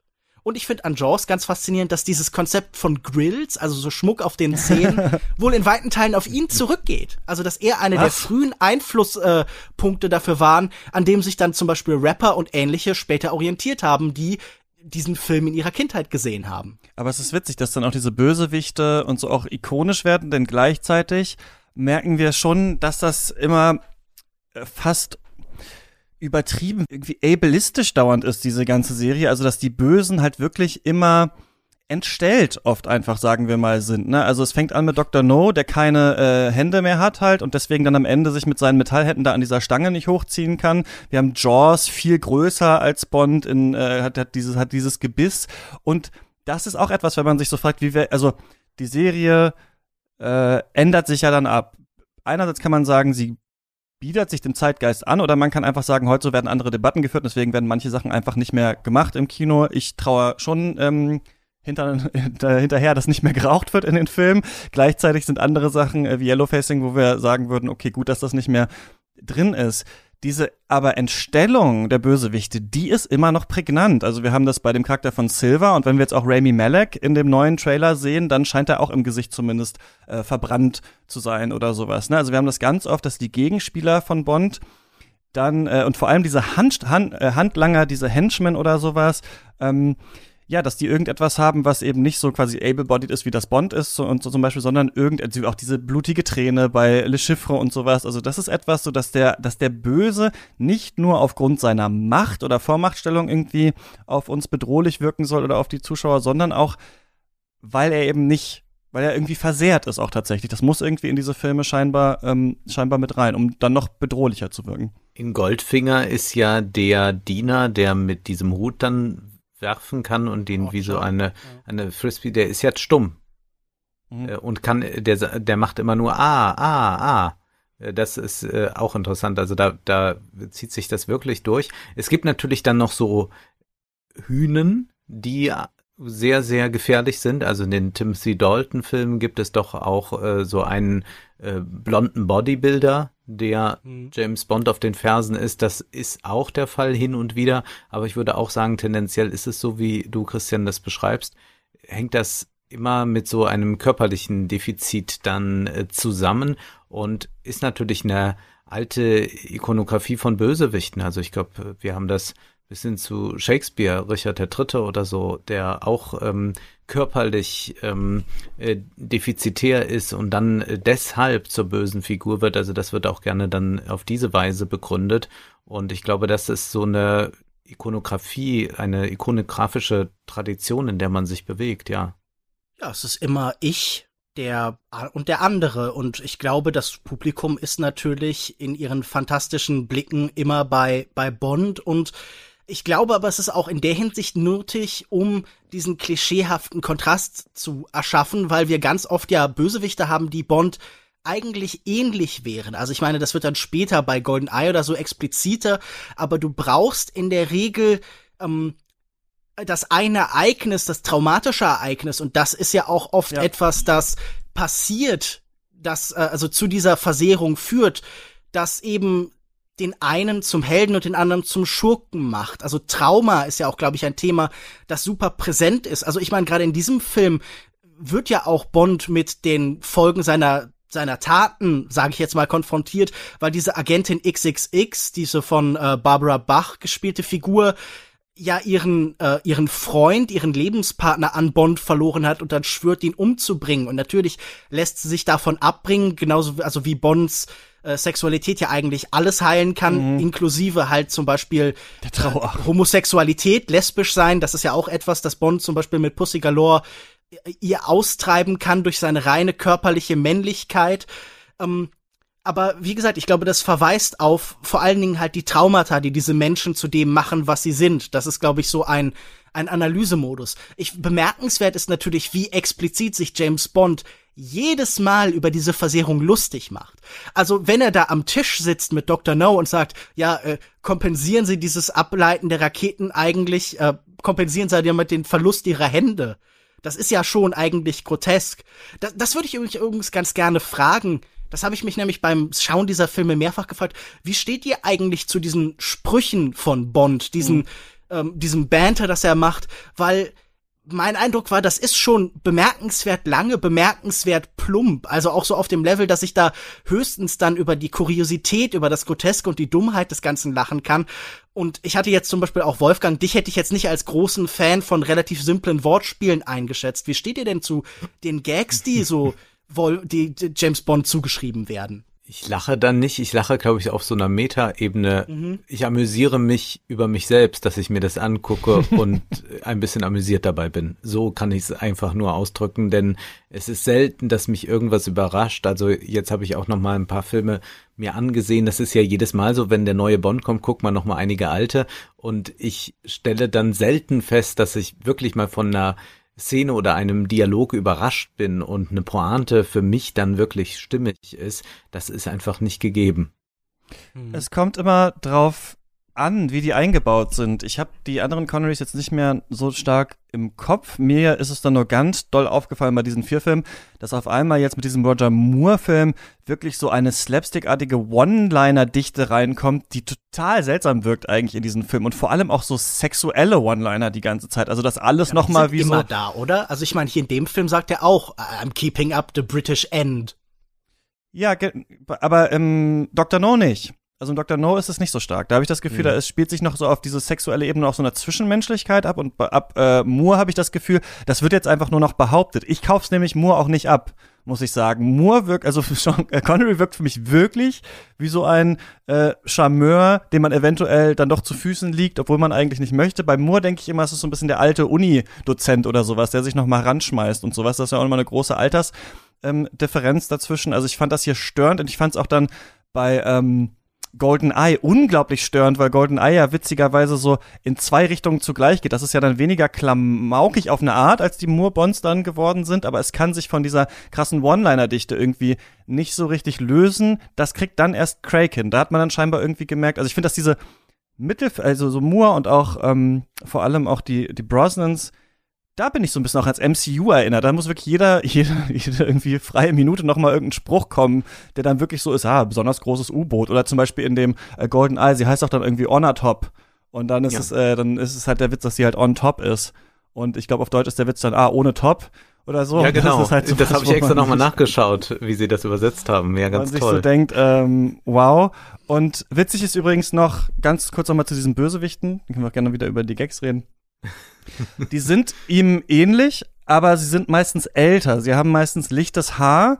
Sie sind nicht so potent wie Bond. Also es ist äh, selten so zum Beispiel, dass wir Sexszenen sehen oder dass wir das Gefühl haben, der Bösewicht schläft jetzt auch mit einer Frau und sowas. Das ist eigentlich James Bond äh, vorbehalten meistens. Sie haben so lichtes Haar. Sie, sie sind so eine vielleicht so zehn Jahre älter als er meistens oder sowas und deswegen äh, stehen sie ihm so entfernt und im Umkehrschluss sind die Frauen natürlich alle viel jünger, ne? Also bis auf vielleicht weniger Ausnahmen. Ich glaube, wer war Monica Bellucci, glaube ich, genau, ist da so eine Ausnahme dann gewesen so und ähm, ja, das sieht man dann auch so stark, wo da die Differenz aufgemacht wird und wem, mit wem sich identifiziert werden soll. Und das ist halt dann die Frage, heutzutage ist das überhaupt äh, oder immer schon eine Identifikationsfläche eigentlich für alle Leute oder äh, ja, eher halt für weiße Männer, die das schauen, ne? Das weiß ich gar nicht. Also ich glaube, dass es durchaus ja lustvoll sein kann, sich mit dem anderen Geschlecht zu identifizieren, wenn man es im Kino sieht.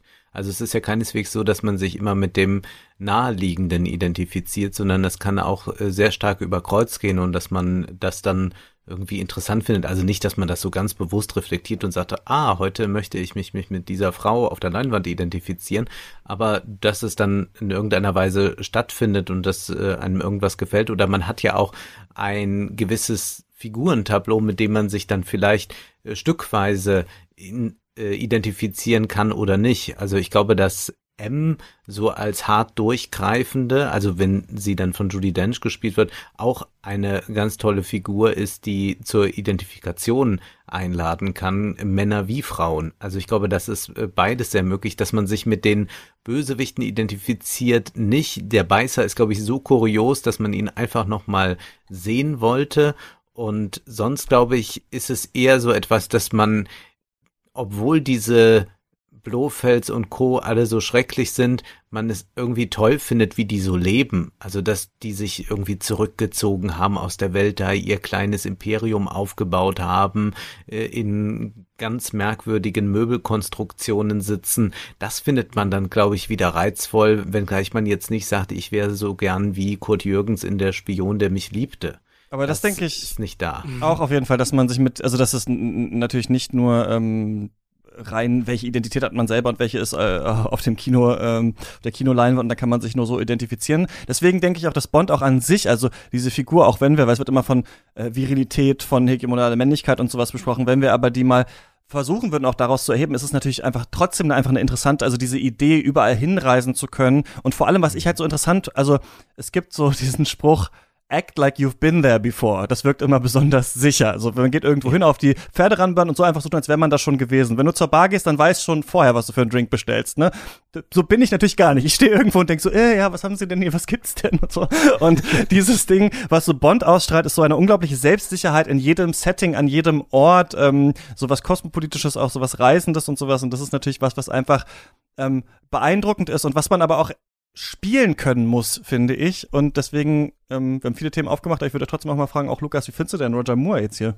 Ja, ich glaube, wir haben ja schon vorhin so ein bisschen angedeutet, dass Roger Moore, also ich finde, der sieht immer so ein bisschen aus wie so ein schmieriger Onkel. Also das ist schon irgendwie so ein bisschen kurios. Ich werde mit dem nicht ganz warm, genauso wie ich auch mit Lazenby und Timothy Dalton nicht so richtig glücklich bin. Also meine Idealbesetzung sind schon, und das ist sicher auch ein bisschen klischeehaft, Sean Connery und Daniel Craig und bei ähm, Pierce Brosnan habe, sage ich, take it or leave it ich finde halt interessant, dass die alle so sehr mit ihrer Rolle verschmelzen. Also gerade außer vielleicht Sean Connery sind das nicht unbedingt Darsteller, die wir groß für andere Sachen kennen. Bei Daniel Craig wird sich das noch zeigen. Er hadert ja sehr mit dieser Rolle. Er hat ja irgendwann in Interviews gesagt, er würde sich lieber die Pulsadern aufschneiden. Witzig, dass man das so im Kopf behalten hat, da musst du jetzt auch nochmal dran denken, ja.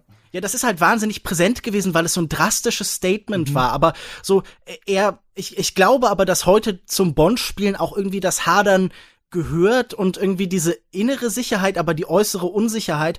Und ich würde irgendwie sagen, das zieht sich ja auch diese, diese widerstrebenden Impulse in dieser Hinsicht ziehen sich ja auch zum Beispiel durch diese Beschreibung von Männlichkeit, um die es gerade noch ging. Da wollte ich vielleicht noch zwei Sätze zu sagen, weil ich das Gefühl habe, James Bond ist auch immer eine Welt, in der Männlichkeit und Weiblichkeit in die andere Richtung streben. Also das sind alles Männer, die so ein bisschen auch besehen sind, natürlich mit Eigenschaften, die wir traditionell als weiblich verstehen, also so eine große Faszination mit Stoffen und mit der eigenen Einkleidung und sowas, während da auch Frauen sind, also ein gutes Beispiel ist ja Grace Jones als Bond-Girl, die auch oft was Androgynes, eine, eine Kämpfernatur, eine, was Amazonenhaftes mit sich bringen.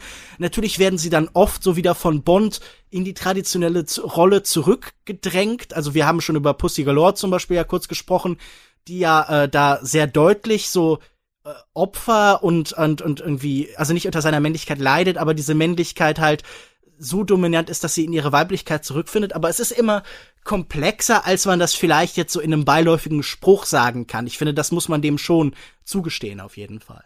Na. Und wir haben hier, wenn ich noch auf was hinweisen darf, historisch, es mit einem Film zu tun, der die Entspannungspolitik ja. explizit macht. Das ist ja auch etwas, was äh, doch nochmal bemerkenswert ist. Also da wird's ja eigentlich vielleicht dann doch wieder kritisch für einen James Bond, der vom Kalten Krieg lebt und man versucht aber hier das nochmal anders zu sehen und geht deswegen auf so eine globale Ebene.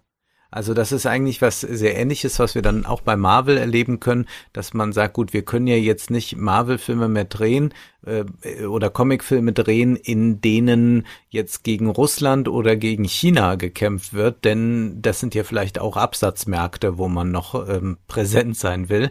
Also muss man da auch auf globale Themen gehen und Thanos ist ja auch letztlich nichts anderes als äh, das, was Kurt Jürgens hier macht. Also der will ja auch die Weltbevölkerung dezimieren und will so das Universum reinigen und all das. Und hier geht man also auch auf so ein äh, globales Thema und sagt, ja, Überbevölkerung ist unser Problem. Das ist jetzt äh, das, was diesen Schurken, den Superschurken umtreibt, während es also zwischen den Systemen schon eine Annäherung gibt. Es gibt oft nur so eine leichte moralische Idee bei manchen auf jeden Fall, den, den Bösewichten, die dann, und das haben wir, glaube ich, auch beim MCU, und das haben wir einfach in vielen Actionfilmen, äh, die die interessanter machen sollen, aber gleichzeitig äh, sind die Mittel dann oft halt zu brutal und deswegen ähm, muss dann um, doch ähm. der Polizist kommen, ja. Aber ich habe eine Frage. In, wenn wir jetzt gerade über China auch gesprochen haben, mittlerweile einer der allerwichtigsten Kinomärkte, sogar der wichtigste mhm. geworden. Ich finde interessant, dass wir noch keinen maßgeblichen Einfluss dieser neuen Vormachtstellung auf die Bond-Filme sehen, während andere Franchises das relativ, also während das natürlich bei, bei Marvel wahnsinnig offensichtlich ist und sogar extra Szenen gedreht worden ist, das ist bei Bond noch nicht passiert, obwohl Doch. Äh, die Filme relativ erfolgreich sind. Ist das so? Ja, Spectre oder Skyfall spielt in Macau, glaube ich. Da gibt es Szenen, mehrere, die, glaube ich, in China spielen und wegen Ja, aber die nicht, nicht, keine, die extra dafür gedreht worden sind, Doch, oder? Also so habe ich das gelesen, so habe ich das verstanden. Also, dass, äh, um am chinesischen Markt noch besser anzukommen, man sich extra dafür entschieden hat, es da spielen zu lassen und dass dann aber äh, irgendwas im Film war, was der chinesischen Regierung nicht gefallen hat und das dann nochmal geändert wurde. Und der Film dann aber, glaube ich, da doch gelaufen ist und relativ erfolgreich war. Also es scheint auf jeden Fall ähm, zu Beginn und was ich halt so gruselig finde, jetzt gab es ja. diese Sache, dass ähm, äh, Shang-Chi wahrscheinlich nicht in China gezeigt wird, unter anderem wegen äh, Äußerungen des Hauptdarstellers vor irgendwie so vier Jahren und das, wir haben ja auch von John Cena irgendwann mal diese Entschuldigung gesehen. Das ja. finde ich ultra gruselig, dass du dir jetzt als ja. Schauspieler, als Schauspielerin quasi jetzt schon überlegen musst, niemals etwas gegen China zu sagen, weil es sein könnte, dass in fünf Jahren ein Film von dir dann da nicht starten kann und das Studio dann zum Beispiel einen riesigen Verlust macht oder so. Also wie stark diese Hegemonie da schon ausgebaut ist, quasi in die Zukunft reichend erst, dass du das jetzt schon überlegen musst, das ist echt äh, krass. Ja, ich, ja. wusste, ich wusste nur, dass Skyfall in China indizi äh, indiziert, äh, gekürzt war um Szenen, in denen äh, es Prostitution in Macau gab, das wurde rausgeschnitten und der mhm. Mord an einem so einem Wächter und ich glaube eine Referenz an Folter in China wurde auch aus Skyfall entfernt. Ja, dass Prostitution es in Macau gibt, wer hätte das auch gedacht? Sowas kann natürlich also das, nicht drin bleiben. Nicht. Ja, Das ist böse westliche Propaganda. sa- Es ist aber noch nicht tatsächlich, da muss ich jetzt äh, Lukas zustimmen, was noch nicht äh, stattgefunden hat, ist, dass China als Konflikt in irgendeiner Weise angesehen wird. Also wenn man jetzt mal denkt an das alte Empire, also was Johnson so von sich gibt oder was dann jetzt auch mit Joe Biden passiert, dann ist das ja eine Politik, die ganz klar auf eine stärkere Abgrenzung von China setzt und die EU bemüht sich ja auch darum. Und jetzt können wir aber, glaube ich, weil der äh, Filmmarkt so global ist und auch global funktionieren muss, nicht mehr erwarten, dass jetzt ein James Bond Film diese, ich sage mal, der Einfachheit halber westliche Sicht übernimmt. Das ist sehr interessant. Also da haben wir eigentlich dieses eben auch von, von Lukas schon aufgezeigte äh, Blofeld Dr. No äh, äh, Konsortium, ja, das gar nicht mehr sich schert um Osten, Westen, Sowjetunion, USA, China, was auch immer. Das haben wir jetzt eigentlich da aufgehoben schon. Und ich vermute auch, also es wird ja sehr interessant sein zu sehen, dass in dem neuen Film vielleicht dann China am Rande irgendwie vorkommt, aber wahrscheinlich sehr wahrscheinlich nicht als Rivale oder so auftaucht, wenngleich sich das ja wunderbar anbieten könnte, da auch nochmal tatsächlich so ein Agentendasein zu führen, denn die letzten Bond-Filme waren ja vor allem damit beschäftigt, sich mit dem Westen auseinanderzusetzen, mit der Überwachung dort und so. Ich glaube, wo China aufgetaucht ist, der einzige Bond-Film, den man da vielleicht anführen könnte, wäre von äh, 1997 Der Morgen stirbt nie, wo es ja auch darum geht, dass ein Medienmogul Großbritannien und die Volksrepublik China gegeneinander in den Krieg schicken möchte. Da ist dann ja auch Michelle Yeoh als äh, Bond-Girl aufgetreten. Aber das fühlt sich so ein bisschen antiquiert an. Das fühlt sich an wie ein ein Fantasieszenario, wie so ein typischer Bond-Plot und hatte einfach wirklich sehr wenig mit tatsächlicher Politik zu tun, würde ich sagen, sondern ich glaube, da ging es ihnen sehr stark um um Medienmacht und Mogule, so um eine Art Rupert Murdoch hier damals gespielt von, ich glaube, Jonathan Price. Aber das ist sehr interessant, dass wir jetzt das Gefühl haben, aufgrund von dieser, von der Wichtigkeit des, des chinesischen Marktes, das auch auf die Inhalte der Filme eventuell äh, Einfluss hat und ne, zum Beispiel, das weiß ich halt nur bei Mexiko, dass ja dann gesagt wurde, ihr könnt hier drehen, aber die äh, Bösewichte dürfen nicht aus Mexiko sein und so weiter. Diese Filme sind super teuer, ne? Und die werden ja durch unfassbar viel auch Product Placement und so weiter finanziert. Es gibt ja kein Franchise, wo das Product Placement ja fast gefeiert wird. Das ist ein bisschen wie bei euch äh, bei den Influencern, äh, Wolfgang, wo du meintest, die Leute gucken äh, absichtlich Werbung. Und das ist ja tatsächlich dann hier auch so, ne? Also man will ja dann wissen, was ist die neue Uhr, was ist das neue Handy, was passiert dann noch so weiter, welchen Anzug trägt er und so weiter. Und ähm, dadurch sind die Filme auch, ich muss da manchmal auch so an Videospiel denken, sie dauern auch so ewig, ne? Also wie lange Daniel Craig jetzt schon Bond spielt, wo man sich so denkt, warum macht ihr nicht irgendwie alle zwei Jahre mal so einen Film? Das würden die Leute doch gucken, aber es äh, dauert ewig, bis die gedreht sind, bis man das alles zusammen hat und so weiter. Also ja, das ist fast so too big to fail mittlerweile. Da will man sich lieber nicht ähm, verscherzen, ja. Ich finde es aber gut, dass der Rhythmus, ne? Also ich will, was heißt ein Rhythmus, kann man nicht sagen, aber dass die Filme nicht so häufig kommen. Also ich will schon diese ganz große Vorfreude haben. Gut, dass jetzt eine Pandemie dazwischen kam, war natürlich äußerst blöd.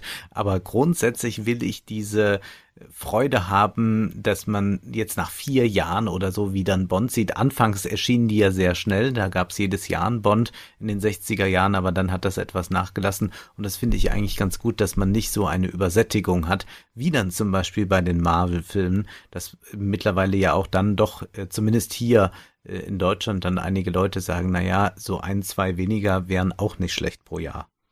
Ja, ich finde, Star Wars ist ein gutes Beispiel, das jetzt so eine Übersättigung dem Publikum Mhm. aufgezwängt hat, wo man das Gefühl hat, das verliert dadurch seinen Event-Charakter und dieses Gefühl des Besonderen. Wir wissen, der Durchschnittszuschauer in Deutschland geht irgendwie 1,4 Mal im Jahr ins Kino. Das heißt, es sind dann in der Regel auch diese großen Titel und da äh, hat es durchaus einen Wert, nicht so oft zu erscheinen und herauszustechen, sich diese Besonderheit zu bewahren. Ja, sechs Jahre übrigens, ne? Ist der letzte äh, Bond-Film her. Genau Also wie der Abstand zwischen GoldenEye und Ja. dem letzten Dalton-Film. Schon krass. Ach, eine Sache wollte ich noch sagen zu diesem Film. Und zwar, ich finde das sehr modern, wie Triple X eingeführt wird in diesem Film. Also der Chef des KGBs ist es dann wahrscheinlich, äh, sagt dann, okay, das U-Boot ist irgendwo verschollen, wir müssen es finden.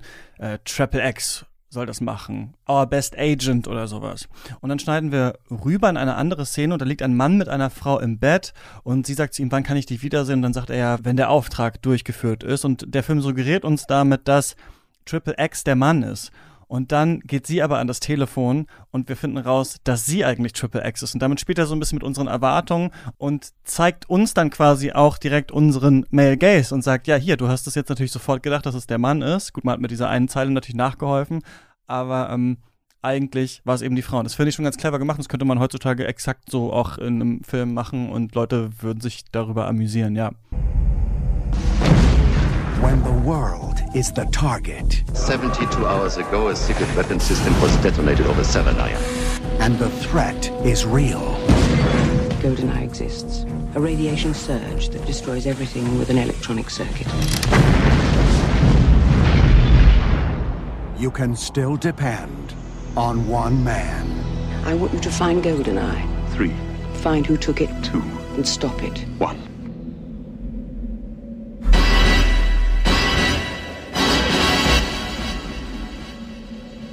Name's Bond.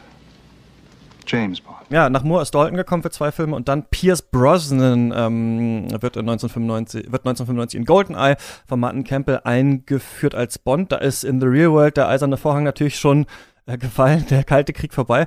Ja, dann kann man ja auch mal mit einem Panzer durch St. Petersburg fahren, oder? Äh, Bond verfolgt da die Terrororganisation Janos, äh, die GoldenEye, so einen Satelliten, Atombomben, EMP, Dingsbums äh, stehlen und benutzen will. Ein Film, in dem Sean Bean ein Verräter ist und stirbt. Ein Film, zu dem ein wegweisendes Videospiel auf dem Nintendo 64 äh, erschienen ist, das zum ersten Mal so richtig gezeigt hat, dass Shooter auf der Konsole möglich sind. Und fast vergessen, äh, Dame Judy Dench wird neu eingeführt als äh, die neue M. Und jetzt stelle ich dir mal die Personenfrage, Wolfgang. Brosnan, Moore, äh, Connery. Was sagst du denn? Ganz klar Sean Connery, dann kommt Daniel Craig und dann kommt Pierce Brosnan, den ich auch akzeptieren kann als Bond, wenngleich er das Problem hat, dass er ein Drehbuch vor sich hat, dass er das ihn dazu zwingt, ständig ironische Sprüche zu machen. Und das sind dann die fröhlichen 90er Jahre selbstverständlich, mhm. wo das einfach dazu gehört, wo man ja nicht mehr diesen Systemkonflikt hat. Und das ist ein bisschen schade, wenn man das so sieht. Andererseits ist es zeitdiagnostisch interessant, sich es deshalb anzusehen. Ich möchte aber noch auf eine Sache bei GoldenEye hinweisen, die mir eigentlich am besten gefällt. Und das ist der Titelsong, gesungen von Tina Turner. Mhm. Und wir haben noch gar nicht über die Musik gesprochen, aber nee. meine Haltung ist da ganz klar.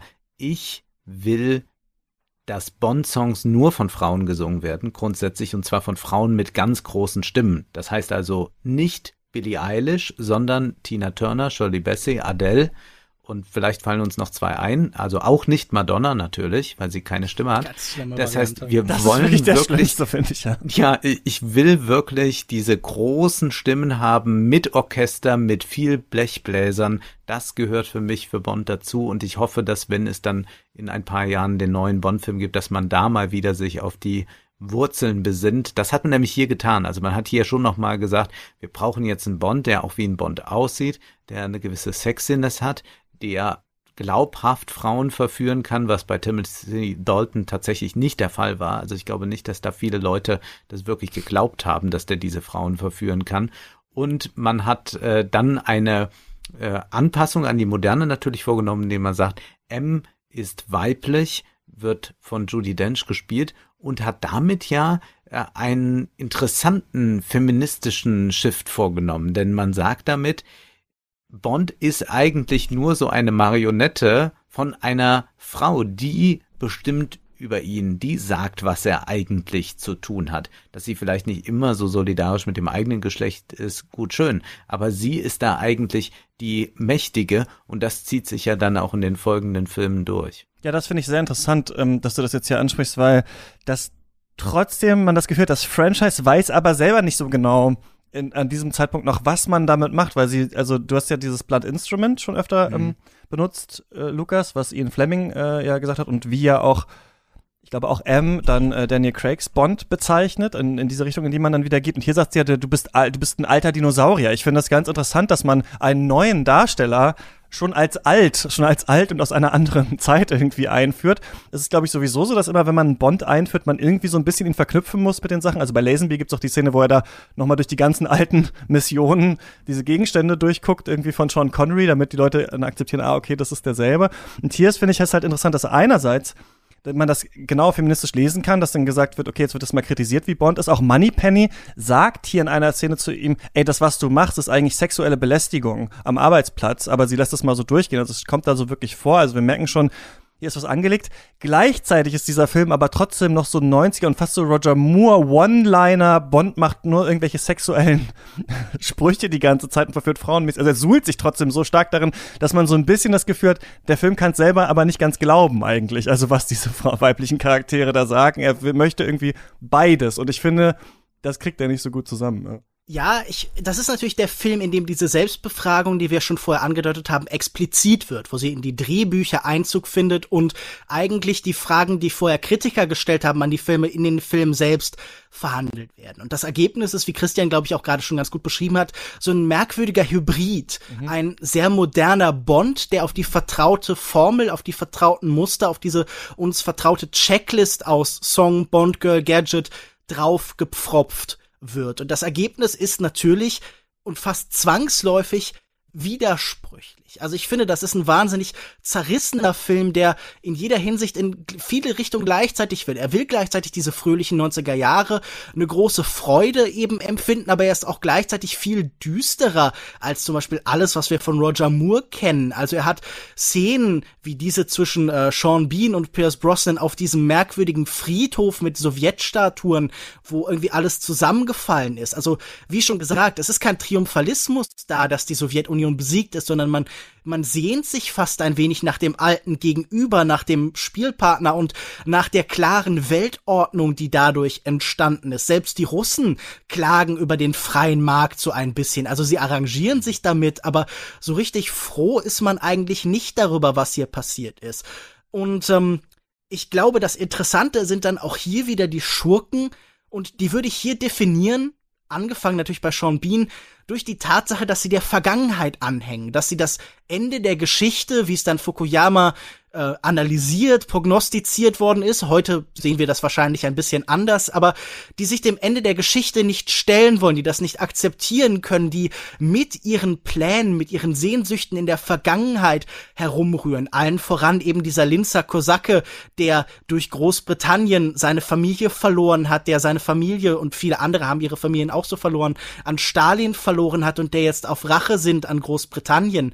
Nicht indem er irgendwie sie physisch zerstört, sondern indem er ihre Technik, ihre, ihr Finanzsystem und so weiter zerstört, was ja auch ein interessanter Plan ist, weil dieses ökonomische, das wird hier auch sehr viel explizierter, als es vorher war. Vorher ging es tatsächlich oft um, um physische Zerstörung. In äh, The Spy Who Loved Me hatten wir noch zwei Atombomben, die hätten dann Großbritannien und die Sowjetunion jetzt äh, zerstört. Jetzt geht es um Märkte, die zerstört werden. Ich glaube, das ist auch ein Resultat der Tatsache, dass der Kalte Krieg vorbei ist, dass es kein keine Konkurrenz der Systeme mehr gibt. Aber wie gesagt, der Kern ist, glaube ich, eine Seite kann das Ende der Geschichte akzeptieren, Bond und Co., und die andere Seite eben nicht, und das macht sie zu Schurken, zu Bösen. Und neu ist natürlich auch oder präsenter als jemals zuvor ist die Nerd-Figur, die uns da äh, mhm. vorgeführt wird in Form des, des zweiten, des sekundären Schurken, der Hacker, der auch so eine totale 90er-Jahre-Figur mhm. ist. Hackers, der Film, aber später so Sachen auch wie Matrix zum Beispiel. Aber ich glaube, das ist wieder auch das, das große Zeitgeist-Zugeständnis. Und der Sex ist irgendwie stärker so im Vordergrund, ne, in diesem Film. Also wir haben diese Kampfszene, die da eine Sexszene auch gleichzeitig so halb ist. Und äh, das erinnere ich mich auch noch ganz stark aus meiner Jugend, nee, aus meiner Kindheit eigentlich, dass ich irgendwann saß ich mir dann dachte so, sag mal, waren die Fernsehwerbungen nicht alle super aufgesext früher? Und dann habe ich noch mal irgendwann mal so geguckt, so kann man einfach mal auf YouTube schauen, pro sieben Werbestrecke oder sowas. Und man hat wirklich das Gefühl, in jeder Werbung liegt man am Strand, reißt sich die Klamotten runter, der Coca-Cola-Mann kommt in die Firma rein und alle, also man hat auch das Gefühl, so diese 90er, die frohen 90er, aber auch so eine sehr aufgesexte Zeit und da geht man hier auch irgendwas stärker rein nochmal, so bei Bond, wo man vorher immer das Gefühl hat, wir blenden dann ab, bevor es richtig. Da wird hier laut losgeht. gestöhnt stattdessen. Ja. ja, ja, das hat sich da doch sehr verändert und ist heute ja total passé. Also ich weiß gar nicht, Sex im Kino jetzt, also im Mainstream-Kino sieht man ja noch, noch äußerst selten. Also ihr seid ja viel auf Filmfestivals unterwegs, da seht ihr natürlich alles, was es äh, in der menschlichen Sexualität so gibt, aber eben Mainstream-Kino habe ich also schon lange niemanden mehr beim Sex gesehen. Das finde ich übrigens, ich habe neulich diesen schlechten äh, Tom Cruise Science Fiction, die Oblivion äh, gesehen, wo die ja am Anfang auch so ein Paar sind und da auf der Mission ist. Und dann dachte ich mir aber, diese Paarkonstruktion, die wir früher immer so stark im Kino hatten, man hat auch miteinander Sex und war dann aber auch so äh, zusammen auf Mission und sowas. Mir fehlt das irgendwie richtig heutzutage im Kino, dass man dieses auch dieses neckische, dieses, dass sich, dass sich also so eine Erotik auch zwischen den Charakteren ist und sowas. Das ist echt äh, beim Mainstream-Kino fast verschwunden. Du hast dann nur noch ja, ja Dwayne The Rock Johnson und Emily Blunt, die da auf diesem Schiff rumfahren. Ich glaube, da gibt's dann einen Kuss am Ende oder sowas. Ich habe den Film nicht gesehen, aber diese ja auch so sexuelle erotische Spannung zwischen den Charakteren haben wir haben wir im Actionkino fast gar nicht mehr. Also das ist heute alles eher domestiziert, familiär. Da spielt dann die Tochter vielleicht noch mal eine Rolle, äh, die man lange nicht gesehen hat oder sowas. Aber es ist nicht mehr so diese Jugend und diese Liebe, die eigentlich damals noch oder der Reiz vielleicht eher, der so hochgejazzt wurde. Ja, es sind komische Zeiten. Mhm. Hier in diesem Film ist der Sex ja auch irgendwie so ein neues Schlachtfeld, oder? Also ich meine, Xenia Onatop tötet durch Sex, sie ist on top und dann werden die Leute da, äh, man weiß es nicht so genau, sie zerquetscht oder wirkt sie irgendwie. Ja. Und das ist ja auch irgendwie ganz interessant, dass diese globalen Konflikte plötzlich auch explizit hier auf sexueller Ebene verhandelt werden, dass Sex on the top irgendwie so eine neue Dominanzfrage stellt. Das ist bei Bond vorher eigentlich nie der Fall gewesen, weil da die Dominanz eigentlich immer klar war. Da liegt Bond oben und alles andere in Missionarsstellung, vielleicht in geheimer Missionarsstellung, das ist irgendwie eigentlich offensichtlich. Interessant ist natürlich auch, dass hier erstmals irgendwie ähm, so das Freudianische so ein bisschen anklingt, also sogar ganz explizit. Electra Valian, der äh, die Sean Bean Figur, sagt ja Bond sogar, oh please James, spare me the Freud, weil es irgendwie so um die Analyse des Gegenseitigen geht und er, er sagt dann ja auch sowas in die Richtung wie, okay, sucht er bei diesen Frauen nicht nur ähm, so so eine, sagen wir, Absolution irgendwie auf gewisse Weise für all diese Frauen, die er nicht retten kann. Also trägt er das in diesen Beziehungen weiter. Und ich glaube, Sexualität ist hier präsenter, vor allen Dingen, weil sie komplizierter geworden ist. Das war mein Eindruck von Golden Eye. Ist sie komplizierter geworden? Das habe ich jetzt nicht ganz verstanden. Wieso ist sie komplizierter geworden? Also weil die weil sie ähm, Geschlechterverhältnisse nicht mehr so klar sind. Ach so, okay. Und weil sie die Eindeutigkeit ja. der vorherigen Filme ist verschwunden, würde ich sagen. Ja. Also Weiblichkeit als Waffe, das ist ja etwas, was bei allen Bondgirls oder bei sehr vielen Bondgirls eine wichtige Rolle spielt. Gerade bei den feindlichen Bondgirls gibt ja manchmal die, die ihm wohlgesonnen sind von Anfang an und es auch bleiben und dann irgendwann sterben müssen. Aber dann gibt es ja diese feindlichen Bondgirls und die setzen ja immer auf Sex als Waffe. Also in Liebesgrüße aus Moskau ist das ja auch so. Da gibt's ja dann von der lesbischen Ausbilderin, also gespielt von Lotte Lenja, auch nochmal ganz klar die Maßgabe so, du musst jetzt halt äh, dich da mal opfern, musst dich da mal einbringen. Das ist ja etwas, was äh, dann auch eigentlich ganz interessant ist, dass es äh, so auf also da würde ich schon sagen, bei allen Sexismen und so, die wir da finden können, ob es nicht auch zum Teil auf einer Augenhöhe dann stattfindet. Also dass sich doch vielleicht in diesen Filmen, auch wenn es Altersunterschiede oder so gibt, äh, sich doch Männer und Frauen beziehungsweise Bond und Bond Girl auf einer gewissen Augenhöhe auch begegnen und sie sagen, gut, wir sind jetzt erwachsene Leute, wir wissen, Sexualität ist ein wichtiger Bestandteil unseres Lebens und jetzt gucken wir mal, was wir darüber noch so äh, außerdem verhandeln können. Das finde ich tatsächlich auch ähm, das, was heutzutage im Kino total fehlt. Der neumodische Begriff ist ja auch Sex Positive äh, für sowas. Man hat schon das Gefühl, dass man manchmal eben besonders sexistische Darstellung nicht mehr will und dann habe ich auch manchmal so das Gefühl, dann macht man lieber gar keine Sexszenen oder sowas in die Filme rein und diese Idee quasi, die zwei treffen sich hier, also ich finde das immer ganz schön gelöst bei Bond auch so, oft, sie sind Agenten der Gegen Agentinnen der gegenseitigen Seite und wissen das auch voneinander, wissen aber nicht, dass der andere das weiß und dann schläft man mit der Person und weiß eigentlich, danach bringt man sich wieder um. Und da ja, wie ich denke, Erotik durch Trennung entsteht, die größte Trennung ist natürlich, das kennen wir auch auf Basic Instinct, wenn man das Gefühl hat, oh, gleich wird man auch noch mit einem Eispickel erdolcht äh, nach dem Orgasmus. Und diese Idee, die hier so, man, zwei Menschen treffen sich, sind auf einer Mission und umtanzen sich mal, sie flirten. Also der Flirt ist ja auch so eine ganz große Sache bei den Bond-Filmen. Das finde ich eigentlich was, das ganz schön ist. Das ist manchmal besser, manchmal schlechter gelöst. Ich finde zum Beispiel bei Daniel Craig ist es sehr gut gelöst, äh, wie das da ist, weil man sich da diese ganz plumpen Sprüche irgendwie spart, aber dass man so ja auch äh, Annäherung und Sexualität eben auch ein Spiel ist und also einen spielhaften Charakter hat, so das ist was, was äh, manchmal ganz schön gezeigt wird in manchen von diesen Szenen, finde ich, nicht in allen. Ich hatte halt das Gefühl, dass diese beiden Bond-Girls, die uns in diesem Film präsentiert werden, auch so ein bisschen zwei Pfade für Russland oder die ehemalige Sowjetunion uns präsentieren. Xenia Onatop, die diesen Konflikt weiterführt, die auch sowas Revanchistisches hat, die permanent weiter kämpft gegen Bond und auf der anderen Seite Natalia Simonova, die sich sehr viel besser mit der Situation arrangiert und die auch stärker halt in diese Beziehung geht, die Kooperation akzeptieren kann und so. Also ich glaube, das sind definitiv, wie so oft verkörpern die Bond Girls die Nation, aus der sie hier kommen. Und ich glaube, in diesem Fall sind sie ganz explizit so äh, politische Visionen jeweils. Ja, es wird doch auch nochmal angedeutet an einer Stelle, also wenn, äh, es geht doch auch darum, wer wird jetzt der neue starke Mann in Russland? Also das wird ja auch schon als Thema, also wir haben es ja da schon 95 mit einem Russland zu tun, bei dem auch die freien Märkte sich zwar entfalten, aber es ja doch erhebliche Probleme gibt und äh, Jelzin und so weiter. Wir haben da Bilder vor Augen und wir sehen dann eigentlich, dass das äh, da alles nicht so richtig funktioniert. Und diese Gemengelage, die drückt sich dann schon in so einem Film auch aus, äh, wenngleich das wahrscheinlich von den Drehbuchautoren nicht intentional in dem Sinne ist, sondern ich glaube, das ist auch das Besondere bei Bond, dass da irgendwie so alles mit reinfließt. Also du hast das ja eben, Lukas, beschrieben mit Bond, ist wie so ein Schwamm und so ein Drehbuch oder so ein Film, so ein Bond-Film ist auch so ein Schwamm an sich, der das alles so aufgreift und äh, da wird alles reingesteckt. Manches ist sicherlich auch ganz gezielt gemacht, aber vieles gerät da so mit rein, weil man auch dann über den eigenen zeitlichen Horizont nicht hinausblicken kann, beziehungsweise so sehr im Jetzt ist, dass es dann im Nachhinein betrachtet wieder eine tolle Diagnose gibt.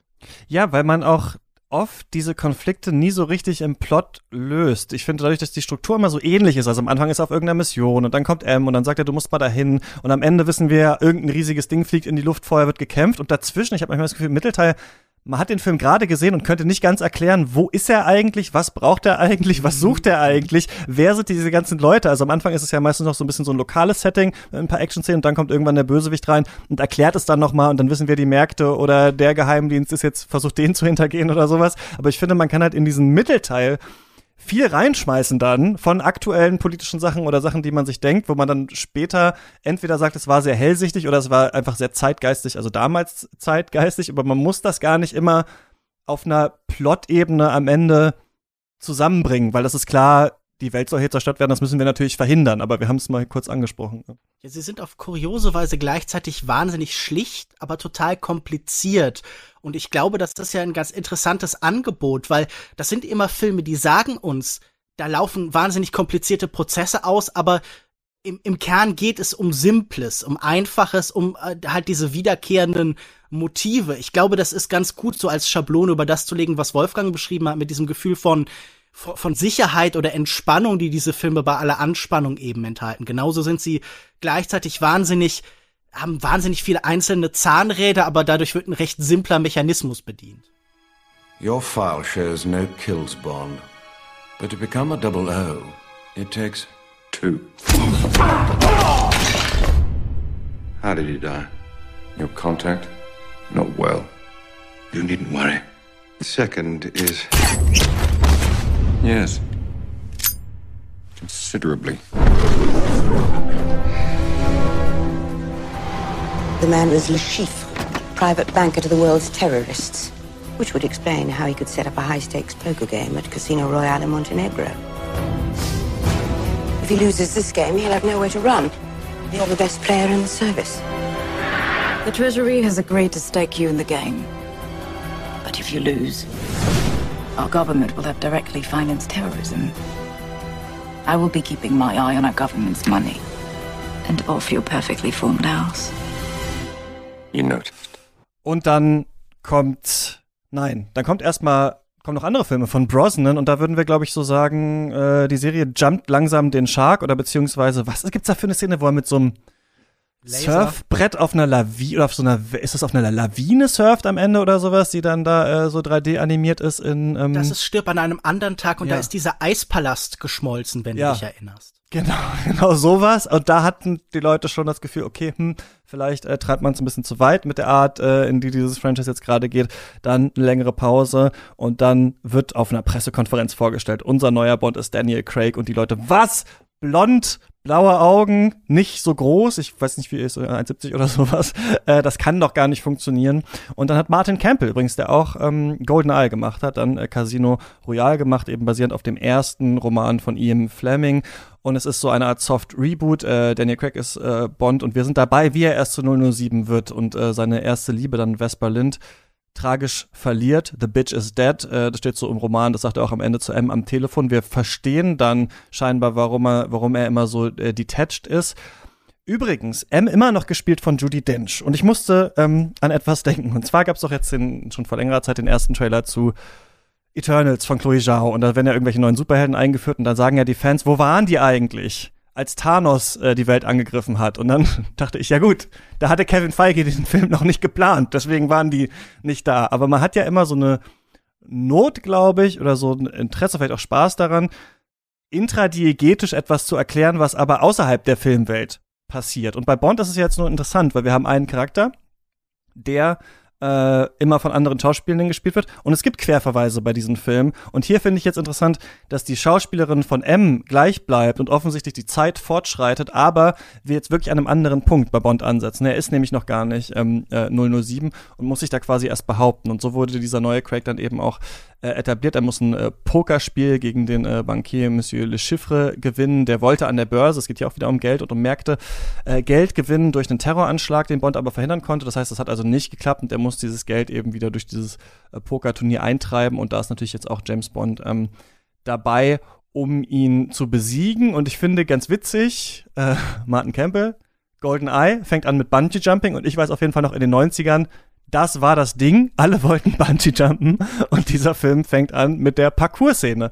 Und äh, mhm. das war auch ein großes Ding. Und übrigens auch mit Poker. Und es gab ja diesen riesigen Poker-Hype auch um diese Zeit. Ich bin nicht ganz sicher, ob durch den Film auch, ich glaube nicht ausgelöst, aber angefacht auf jeden Fall.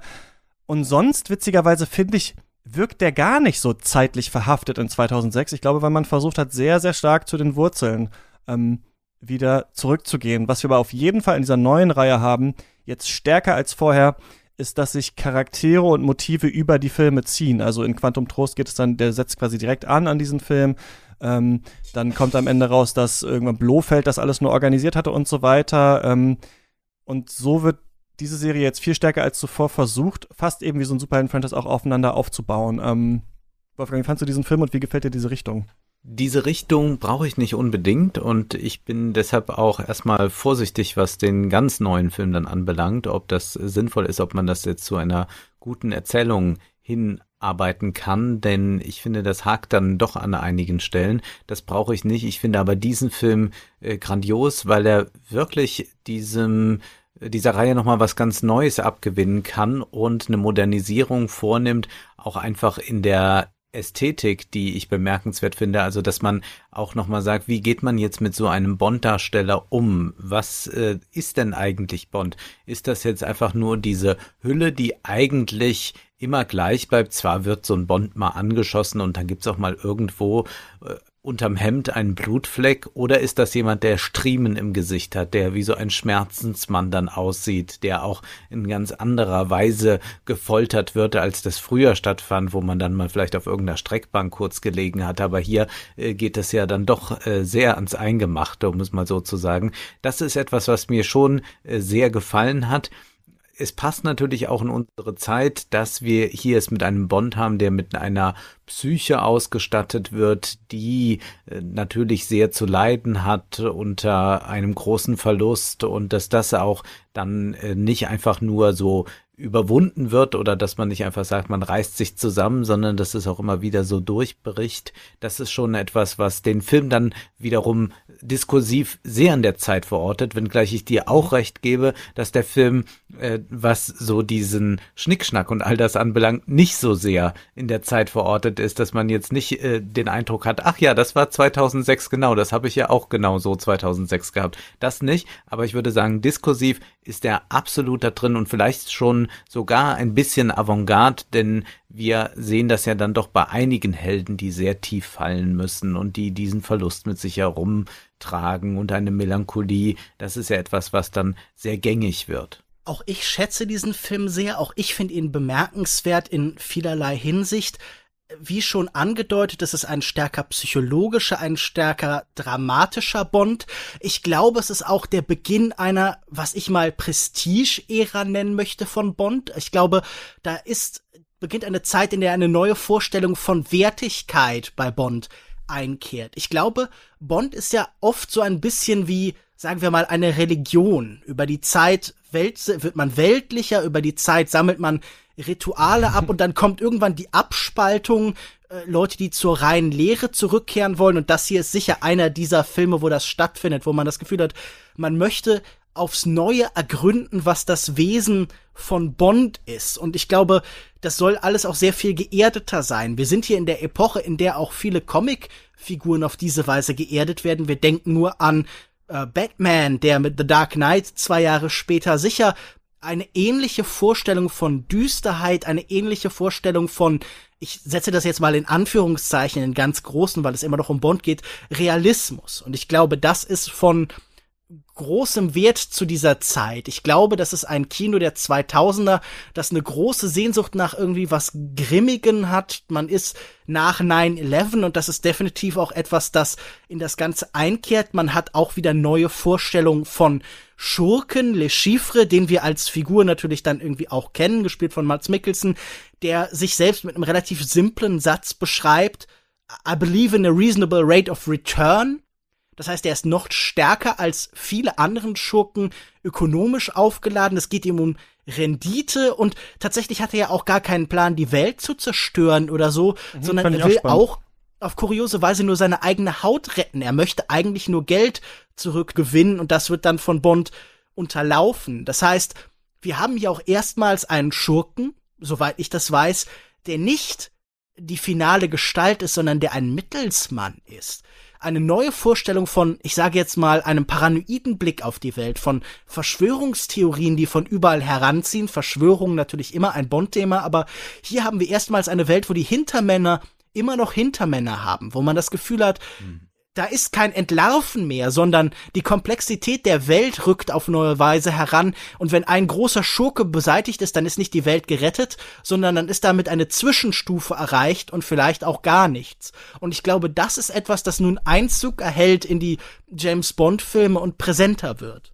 Ja, ich finde das auch spannend. Genau, der endet eben auch in einem großen Setpiece, aber äh, da wird nicht gegen den Oberbösewicht gekämpft und es geht nicht um die Raketencodes oder sowas, sondern es geht um diesen Verrat, ne, den Verrat der Liebe. Er hat einmal sich getraut zu vertrauen und dann ähm, war das aber doch nur wieder eine Masche und das sollte er dann hier lernen. Ich finde das auch interessant, wie hier ne, er mit diesem Seil da versucht, seine Männlichkeit zu zertrümmern, wie gleichzeitig Daniel Craig objektifiziert wird, indem er auf, aus den Fluten äh, aufsteigt. Ich finde, dass, ne, man merkt so, dass hier wird drüber nachgedacht, wie kann Bond sich noch bewegen, wie kann Bond noch sein. Ähm, es ist tatsächlich ja wie so ein Twist, dass man am Ende merkt, ach, darum ging es eigentlich. Ich finde so in diesen turtelnden Szenen merke ich immer, klappt es gerade noch so bei diesem Film für mich, aber ich finde es an sich ganz schön gelöst. Ich finde zum Beispiel oh, auch ganz schön, dass sie also, zusammenkommen. Hm? Also Vespa und Bond finde ich einige der besten so Banter-Repartee, dass wir sonst. Ja, ja, genau. Am Ende, als dann also die Liebe suggeriert wird, quasi, so. weißt du, genau, super, finde ich auch super. Das ist auch so eine Art von Trennung, die anders ist. Wir merken, sie ist anders eingeführt, sie wird ähm, äh, von der Kamera ganz anders betrachtet eigentlich so und ich finde auch, dass sie ihm gut so standhalten kann. Wir merken am Ende, sie ähm, wusste eigentlich mehr, als sie angibt. Ich, am Ende soll ja so suggeriert werden, dass Bond Hals über Kopf verliebt ist. M sagt, ich höre jetzt hier komplett auf, obwohl er sie noch gar nicht so richtig kennt, aber das ist, ähm, ich finde es trotzdem ganz ja. äh, sinnig gemacht, ja.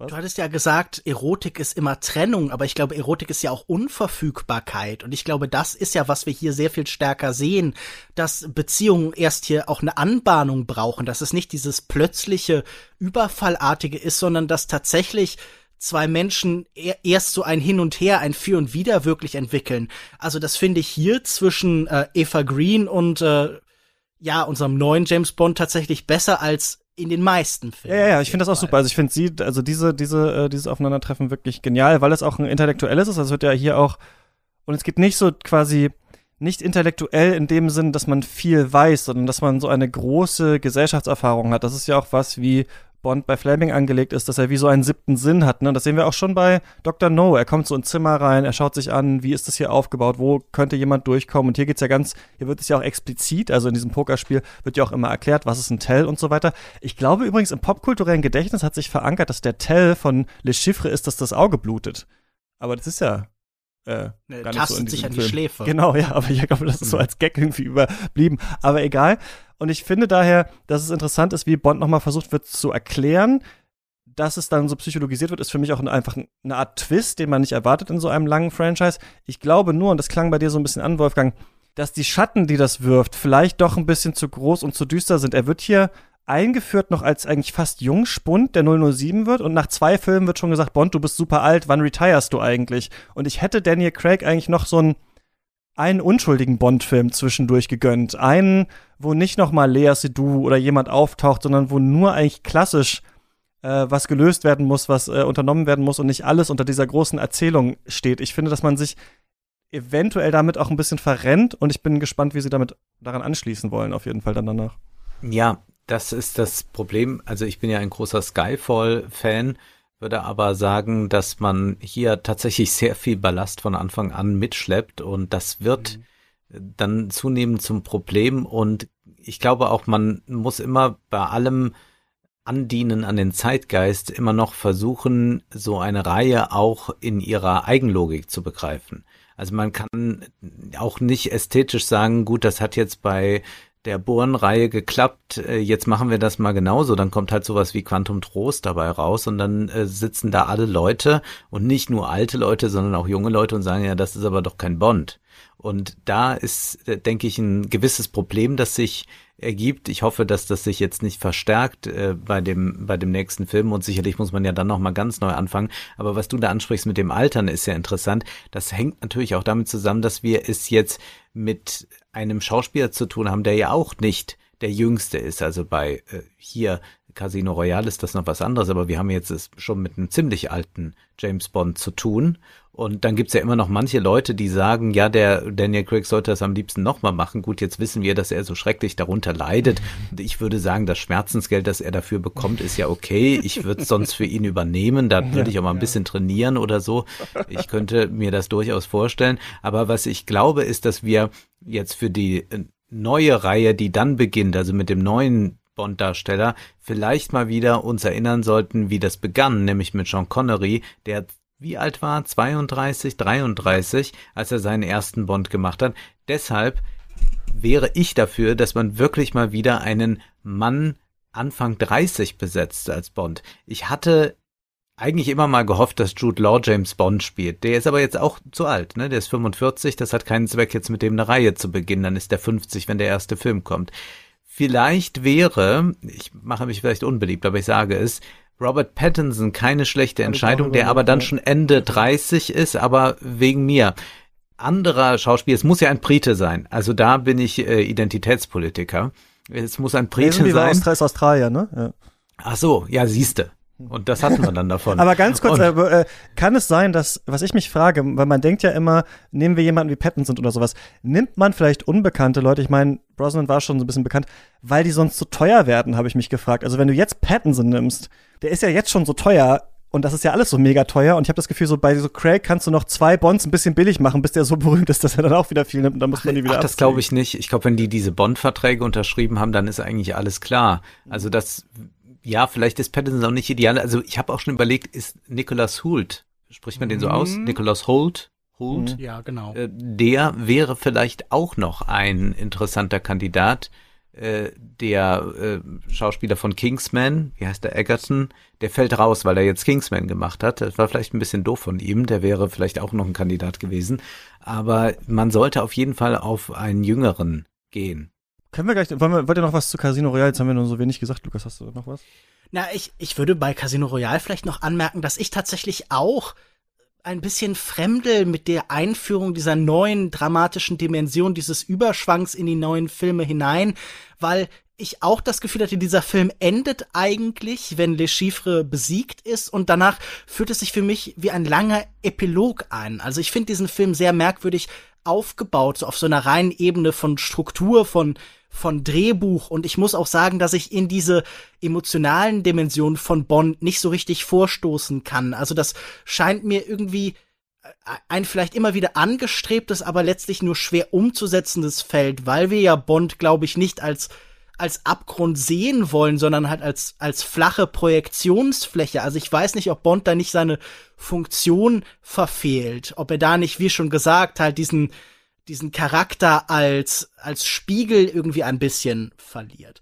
Ähm, ich habe mich auch natürlich gefragt, wer in Zukunft irgendwie noch James Bond fragen kann. Und es gibt ja einen ganzen Katalog von kann so ich Vorschlägen, mal, dann die immer Lass mich noch mal eine Sache zu Casino sagen, dann gehen wir wirklich da rein in die Sache. Und zwar, äh, was ich noch sagen wollte, ist, wir haben schon oft gesagt, dass es so seltsame Dualismen gibt bei Bond. Und was ich aber nicht schlecht finde, ist, dass man hier bei beiden Sachen äh, die Schraube quasi nochmal angezogen hat, dass dieser Film brutaler und körperlicher ist und gleichzeitig psychologischer. Also, dass man diesen Weg gegangen ist. Man hat nicht gesagt, mhm. wir verkitschen und psychologisieren das jetzt alles.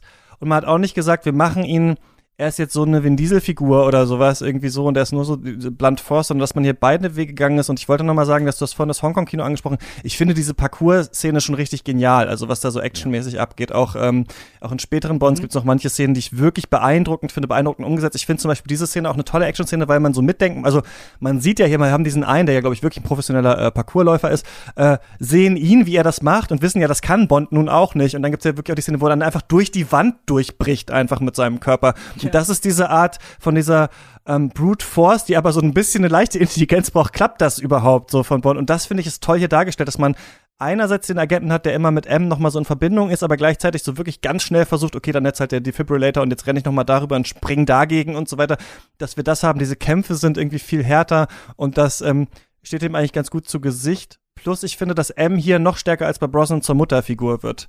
Das finde ich auch ja. eigentlich eine ganz interessante Dynamik, dass er sich gleich, also auch schon bei ihr zu Hause ist, dass er so ein Zögling wird. Das finde ich eigentlich ganz schön gelöst. Steht auch, für dass Mother. Das ist ganz ja, klar. Und dass man auch quasi Judy Dench übernommen hat. Also dann, das finde ich auch ganz, ganz gut. Und hier nochmal eine andere Beziehung sieht, die sie haben können. Das sie ist die Brücke. Sie ja. wird dann in Skyfall ja sogar eine, eigentlich die Hauptfigur, eigentlich mhm. dem, an dem sich die Haupt, äh, die Handlung entzündet. Also, ähm, und sie ist ja im Endeffekt auch nah an Bond insofern, dass sie siebenmal in diesen Filmen aufgetaucht ist. Also das heißt genauso oft wie Roger Moore oder Sean Connery. Hm.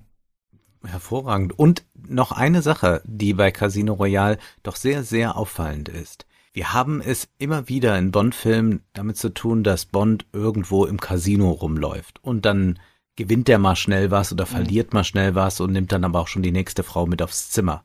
Und hier wird so ein Pokerspiel mal ganz lang erzählt. Also so einen Erzählbogen bei so einer Sache, den gibt es eigentlich bei Bond in dieser Weise nicht. Das war auch etwas Neues, dass man hier sagt, wir haben hier ein Pokerspiel und das ist jetzt das ganz Zentrale dieses Films und wir zeigen jetzt auch mal, wie sich so mittlerweile, wie sich das am Spieltisch verhält. Es werden immer weniger, irgendwann sind nur noch zwei übrig. Man hat so eine Duellsituation am Spieltisch und da lässt sich der Film sehr viel Zeit für und er macht es aber ungeheuer spannend spannend und das kann ich deshalb beurteilen, weil ich überhaupt kein Poker spielen kann und gar keine auch, Ahnung ja. davon habe. Aber man kann es irgendwie nachvollziehen. Also man hat doch ein Gespür, wie dieses Spiel offenbar funktioniert und ist äh, mit Spannung dabei. Ja, ich weiß auch immer noch vom Poker, einer legt erst die Karten hin und der andere hat dann gewonnen meistens, wenn die, wenn die Musik anschwellt. So funktioniert Poker bei mich. Ja. Na, sie, sie machen das ja wirklich ganz konkret. Sie deklinieren es durch. Sie machen das Spiel greifbar insofern, dass es tatsächlich irgendwie die drei Karten, dann kommt die erste und die zweite dazu. Wir sehen jeweils, wie äh, das Gewinnerblatt aussieht das ist ja ungewöhnlich. Normalerweise haben Filme kein Interesse an Spielen, sondern filmen dann Gesichter. Selbst äh, diese vielgelobte Schachserie, das Damen-Gambit, hat ja nicht das geringste Interesse an, an Schach, hatte auch gar keine greifbaren Partien, sondern filmte dann einfach irgendwie Gesichter und Publikum. Und ich finde, das ist schon bemerkenswert für einen Bond-Film, weil es ja eine Art äh, Entphysikalisierung darstellt. Also normalerweise haben wir bei Bond keine Situation, die er primär mit seinem Intellekt oder mit seiner Menschenkenntnis über so lange Zeit lösen muss. Natürlich gibt's ja noch andere Probleme, Vergiften und so, aber ich fand das auch ganz bemerkenswert aufgebaut, auch weil es so heraussticht und weil es irgendwie ganz gut passt zu diesem neuen Gefühl, es geht vor allen Dingen um Geld, um Warenströme und dann ist da dieses große Kartenspiel in der Mitte, also das Casino des Weltmarkts und das Casino, das da dann ganz konkret zum mhm. Thema wird, das fließt schon schön ineinander, einfach auch so symbolisch. Und man weiß halt bei Bond aber nie, was passiert als nächstes. Das finde ich halt so lustig, weil das ist ja eigentlich auch so dumm. Also, dass dann, dass dann halt bei diesem riesigen Spiel um das ganze Geld also ich habe mich auch gefragt, wie hat sich Le Chiffre das vorgestellt? Also ihn dann da zu vergiften am Tisch. So was ist, was Ach, sagt Christian, er? Was sind passiert? denn das für Fragen? Das, das, ist doch der Witz. Und das meine ich doch. Ich sage, ich sage es ja lobend. Das ist ja der, das ist ja der Witz daran, finde ich, an Bond, dass halt dann immer auch noch mal sowas passiert und das halt auch, ja. er wird ja auch so oft festge, also Wisst ihr, in einem richtigen Spionagefilm würde man ja nicht so oft jemanden nicht sehen, der hinter einem steht, festgenommen werden, eingesperrt werden und so weiter. Und deswegen musst du ja dann, und deswegen ist es ja, finde ich, bei Bond so, ange so witzig, dass da halt immer noch mal sowas passiert. Und dann muss man natürlich schnell ins Auto rennen, dann klappt's, ja. Ja. Bond wird so oft bewusstlos geschlagen in diesem Film, es ist schon ja. sehr witzig, ehrlich gesagt. Aber jetzt gehen wir doch mal dahin. Ähm, denkt ihr, Bond denkt ihr, Daniel Craigs Charakter stirbt im neuen Film in No Time to Die und wird eventuell ein Nachfolger schon gezeigt oder eine Nachfolgerin oder kriegt sie vielleicht nur ein Spin-off oder sowas? Und äh, wen hättet ihr gerne danach? Das hoffe ich nicht, dass er stirbt. Also das geht eigentlich nicht. Er muss nicht sterben, sondern er wird halt irgendwann ersetzt und dann muss sich ein neuer bewähren. Ich bin dagegen, dass es eine Frau ist denn dann würde diese ganze Reihe nicht mehr so funktionieren. Also da müsste man alles ändern. Also wir haben diese ganzen verschiedenen Spannungen äh, mit M, mit Moneypenny. Wir haben eigentlich jetzt auch gesehen mit dieser neuen Daniel Craig Reihe, wie man da auch noch mal ganz neu ähm, eine Diversifizierung herstellen kann. Also dass äh, Bond viel jetzt im Team arbeitet. In Casino Royale noch nicht, aber in den nachfolgenden Filmen ist das dann so. Insofern würde man, glaube ich, da niemanden einen Gefallen tun, wenn man jetzt äh, sagt, es ist jetzt Jane Bond und hat damit irgendetwas gewonnen. Also das ist ja fast so äh, kindisch wie jetzt diese Hollywood-Spielchen, dass man irgendwie einen alten Film aus den 80ern nimmt und sagt, ach, den besetzen wir jetzt einfach nochmal mit Frauen und da haben wir doch mal einen feministischen Film. Das ist natürlich Unsinn. Deswegen glaube ich, lasst uns irgendein neues Franchise erfinden mit einer Superagentin. Und es gab ja auch schon Agentinnen, äh, nicht so wenige, aber ich würde sagen, es muss auf jeden Fall ein Mann sein. Äh, wer das dann ist, ist äh, sicherlich, also sollte auch altersabhängig und so weiter sein, was ich jetzt schon eingeworfen habe. Ich könnte mir ähm, aber auch jemanden vorstellen wie Henry Golding, der nochmal äh, auch so ein bisschen zeigt, so äh, British Empire. Ich glaube, er kommt ähm, hat ja auch äh, äh, malaysische Wurzeln, also der wäre vielleicht auch noch interessant. Sicherlich ist auch ein äh, schwarzer äh, Bond-Darsteller absolut denkbar. Also da äh, gibt es eigentlich nichts, was, was dagegen spricht. Ich glaube nur, dass man äh, sicherlich diese Männlichkeit, und das ist ein Hauptthema bei Bond, weiter verhandeln muss und dass sich daraus ganz viele interessante Dinge ergeben. Deswegen sollte man da unbedingt bei bleiben, dass es ein Mann ist. Da bin ich relativ leidenschaftslos, muss ich sagen. Ich würde zustimmen, dass das dann andere Fragen aufwirft. Aber es wäre natürlich interessant, wie funktioniert eine alte Maschinerie, wenn man plötzlich neue Mittel hineinfüllt. Und gerade diese seltsame Kontrastfigur würde das natürlich auch spannend machen, würde eine neue Form von Reibung entstehen lassen. Ich wüsste gar nicht, warum das sich ausschließen werden sollte. Ich glaube, die meisten gehandelten Ideen zu Bond, die jetzt so herumschweben, finde ich relativ uninteressant. Also ein Henry Cavill, wir können uns sehr klar vorstellen, wie Boah, das aussehen ja. würde, auch ein Idris Elba hat viele Rollen gespielt, die dann einfach in diese Bond-Welt übertragen würde. Ich finde tatsächlich auch, was gerade angedeutet worden ist von Wolfgang, Robert Pattinson wahrscheinlich die interessanteste Option, wobei man sich dann auch fragen muss, ob er da nicht irgendwie ein bisschen arg verloren geht an die interessanten Rollen, die er aktuell so spielt. Also ich hätte, glaube ich, ihn auch lieber weiter in der Welt von Leuten wie Cronenberg oder Claire Denis, als ihn halt an so ein Mega-Franchise zu verlieren. Aber das halte ich für die aussichtsreichste Figur, sage ich jetzt mal. Ja, ich könnte mir auch vorstellen, dass es eine Frau macht. Also das äh, wäre dann natürlich einfach anders, aber ähm, könnte auch spannend sein. Ich würde, glaube ich, auch jemanden wählen, der eher jünger ist, dünner. Vielleicht geht man noch mehr auf diesen technischen Aspekt wieder ein, ähm, der anders flirtet. Ich könnte mir, ja, vielleicht auch einen Bond vorstellen, der queer ist. Das könnte ich mir, ähm, das würde vielleicht auch ganz gut passen. Ähm, müsste man sehen, aber ich äh, denke auch, also jetzt so Aegis Elba oder sowas hätte sicherlich vor Jahren mal ganz gut gepasst, aber glaube ich, das können wir uns, das sehen wir dann jetzt schon, wie das ist. Ich glaube, es wird eher spannend, jemanden zu nehmen, äh, eine Person, bei der wir alle denken, hä, wie soll das denn gehen? Und dann muss man es halt eben irgendwie gut ja. umsetzen. Ich glaube, ja, diesen so übergreifenden Handlungsbogen, da kann man bestimmt noch interessante Sachen bei machen. Bei mir wirkt, also führt das eher dazu, dass halt nach fünf Jahren Bond-Film kommt und ich einfach mich nicht mehr dran erinnere, wer die Charaktere ja. waren und was die im letzten Film nochmal mit James Bond zu tun hatten. Ähm, deswegen, dass diese starke Psychologisierung muss vielleicht nicht rein. Die Frage ist halt, welche Konflikte dann so gelöst werden können. Also es wird interessant, wie die das äh, weiterentwickeln, aber ich weiß nicht, ob es noch mal, also ich würde es vielleicht, ich würde glaube ich noch mal, also wir haben bei Casino Royale jetzt gesehen, wie man es stark rebootet und ich glaube, vielleicht braucht man noch mal was mit einer ganz anderen äh, äh, Formel vielleicht. Vielleicht muss man sich noch mal noch mal wieder weiter rauswagen, wie dieses Casino-Spiel zum Beispiel anders war als die anderen Sachen von der Struktur. Vielleicht muss nicht wieder ein Mann mit einer Narbe kommen, der die Welt unterjochen will. Vielleicht findet man dann auch noch mal was anderes. Ja. Nur wenn es eine Frau ist, glaube ich, funktioniert das einmal. Also man kann das einmal dann so durchdeklinieren, was sich dann daraus ergibt. Und dann ist das aber für den zweiten Teil mit dieser weiblichen äh, Hauptdarstellerin nicht mehr so interessant. Also das wird nicht aufgehen. Und ich glaube auch, dass man eigentlich der Sache da keinen Gefallen mit tut. Also man äh, versteht ja eigentlich dann die Komplexität äh, dieses Franchises nicht, weil es ja eigentlich genau dieses Spiel äh, sich ergibt daraus, dass wir es mit äh, einer Maskulinität zu tun haben, irgendwie ein bisschen drüber ist, beziehungsweise die sich neu äh, selbst verhandeln muss. Äh, das ist ja eigentlich das, was von Anfang an auch stattfindet. Also auch wenn man mit so einem großen Selbstverständnis da auftritt, ist das ja auch immer schon wieder Thema dieser Art der Männlichkeit. Und dass man jetzt einfach diesen Diskurs da abzieht und jetzt irgendwie eine Frau, die eine tolle Agentin ist oder tolle Action-Szenen machen kann, besetzt, ist, glaube ich, äh, dann für äh, das, was so an Überbedeutung produziert wird, äh, weit über den Film hinaus, einfach nicht mehr äh, so interessant, wie ich auch glaube, dass jetzt zum Beispiel ein äh, schwuler Bond letztlich nicht dauerhaft funktionieren könnte. Also man kann natürlich gewisse Ausflüge machen und das ist ja bei Daniel Craig auch dann schon geschehen, wenn auch nicht allzu explizit, aber doch war es ja deutlich spürbar. Glaube ich, wenn man das zu sehr in diese Richtung macht, dann ist das nichts, was äh, dauerhaft diese Spannung ausmacht und was dann auch dauerhaft eigentlich äh, genau diese Fragen der Norm und der Normativierung eigentlich gut verhandeln kann, sondern dann hat man eigentlich so eine komische so, so würde jetzt eine Partei geht so vor. Ne? Also eine Partei sagt, so, wir, so besetzen wir das jetzt hier. Das haben wir ja verabschiedet.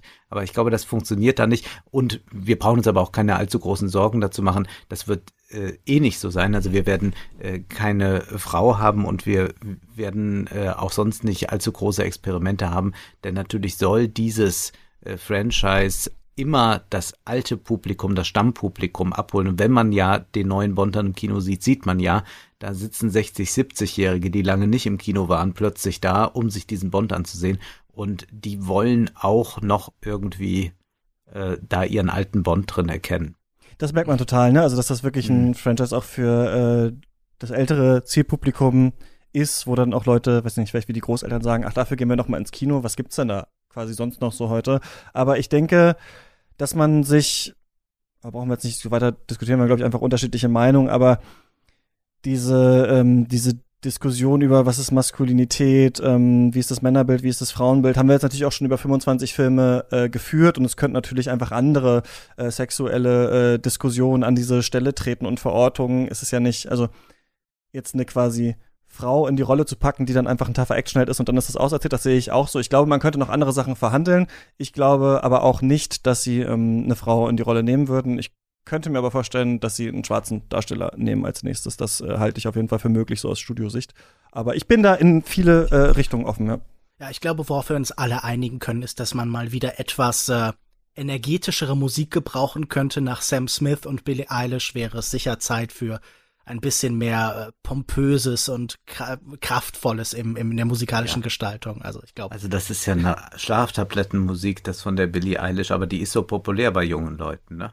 Na, ja, ich finde, da sind ja auch coole Songs bei, aber ähm, Vor allem ist dieser, Billie Eilish-Song ist übrigens ein, eine, eine exakte Mischung aus dem Sam Smith-Song und aus Skyfall irgendwie. Also der Chorus ist so ein bisschen wie dem Smith und die Strophe ein bisschen anders, ein bisschen verrückt. Also dieser Sam Smith-Song ist wirklich scheußlich. Dass er dann auch noch Preise irgendwie eingeheimst hat dafür, meine Güte. Da war selbst der abgelehnte Radiohead-Song deutlich besser.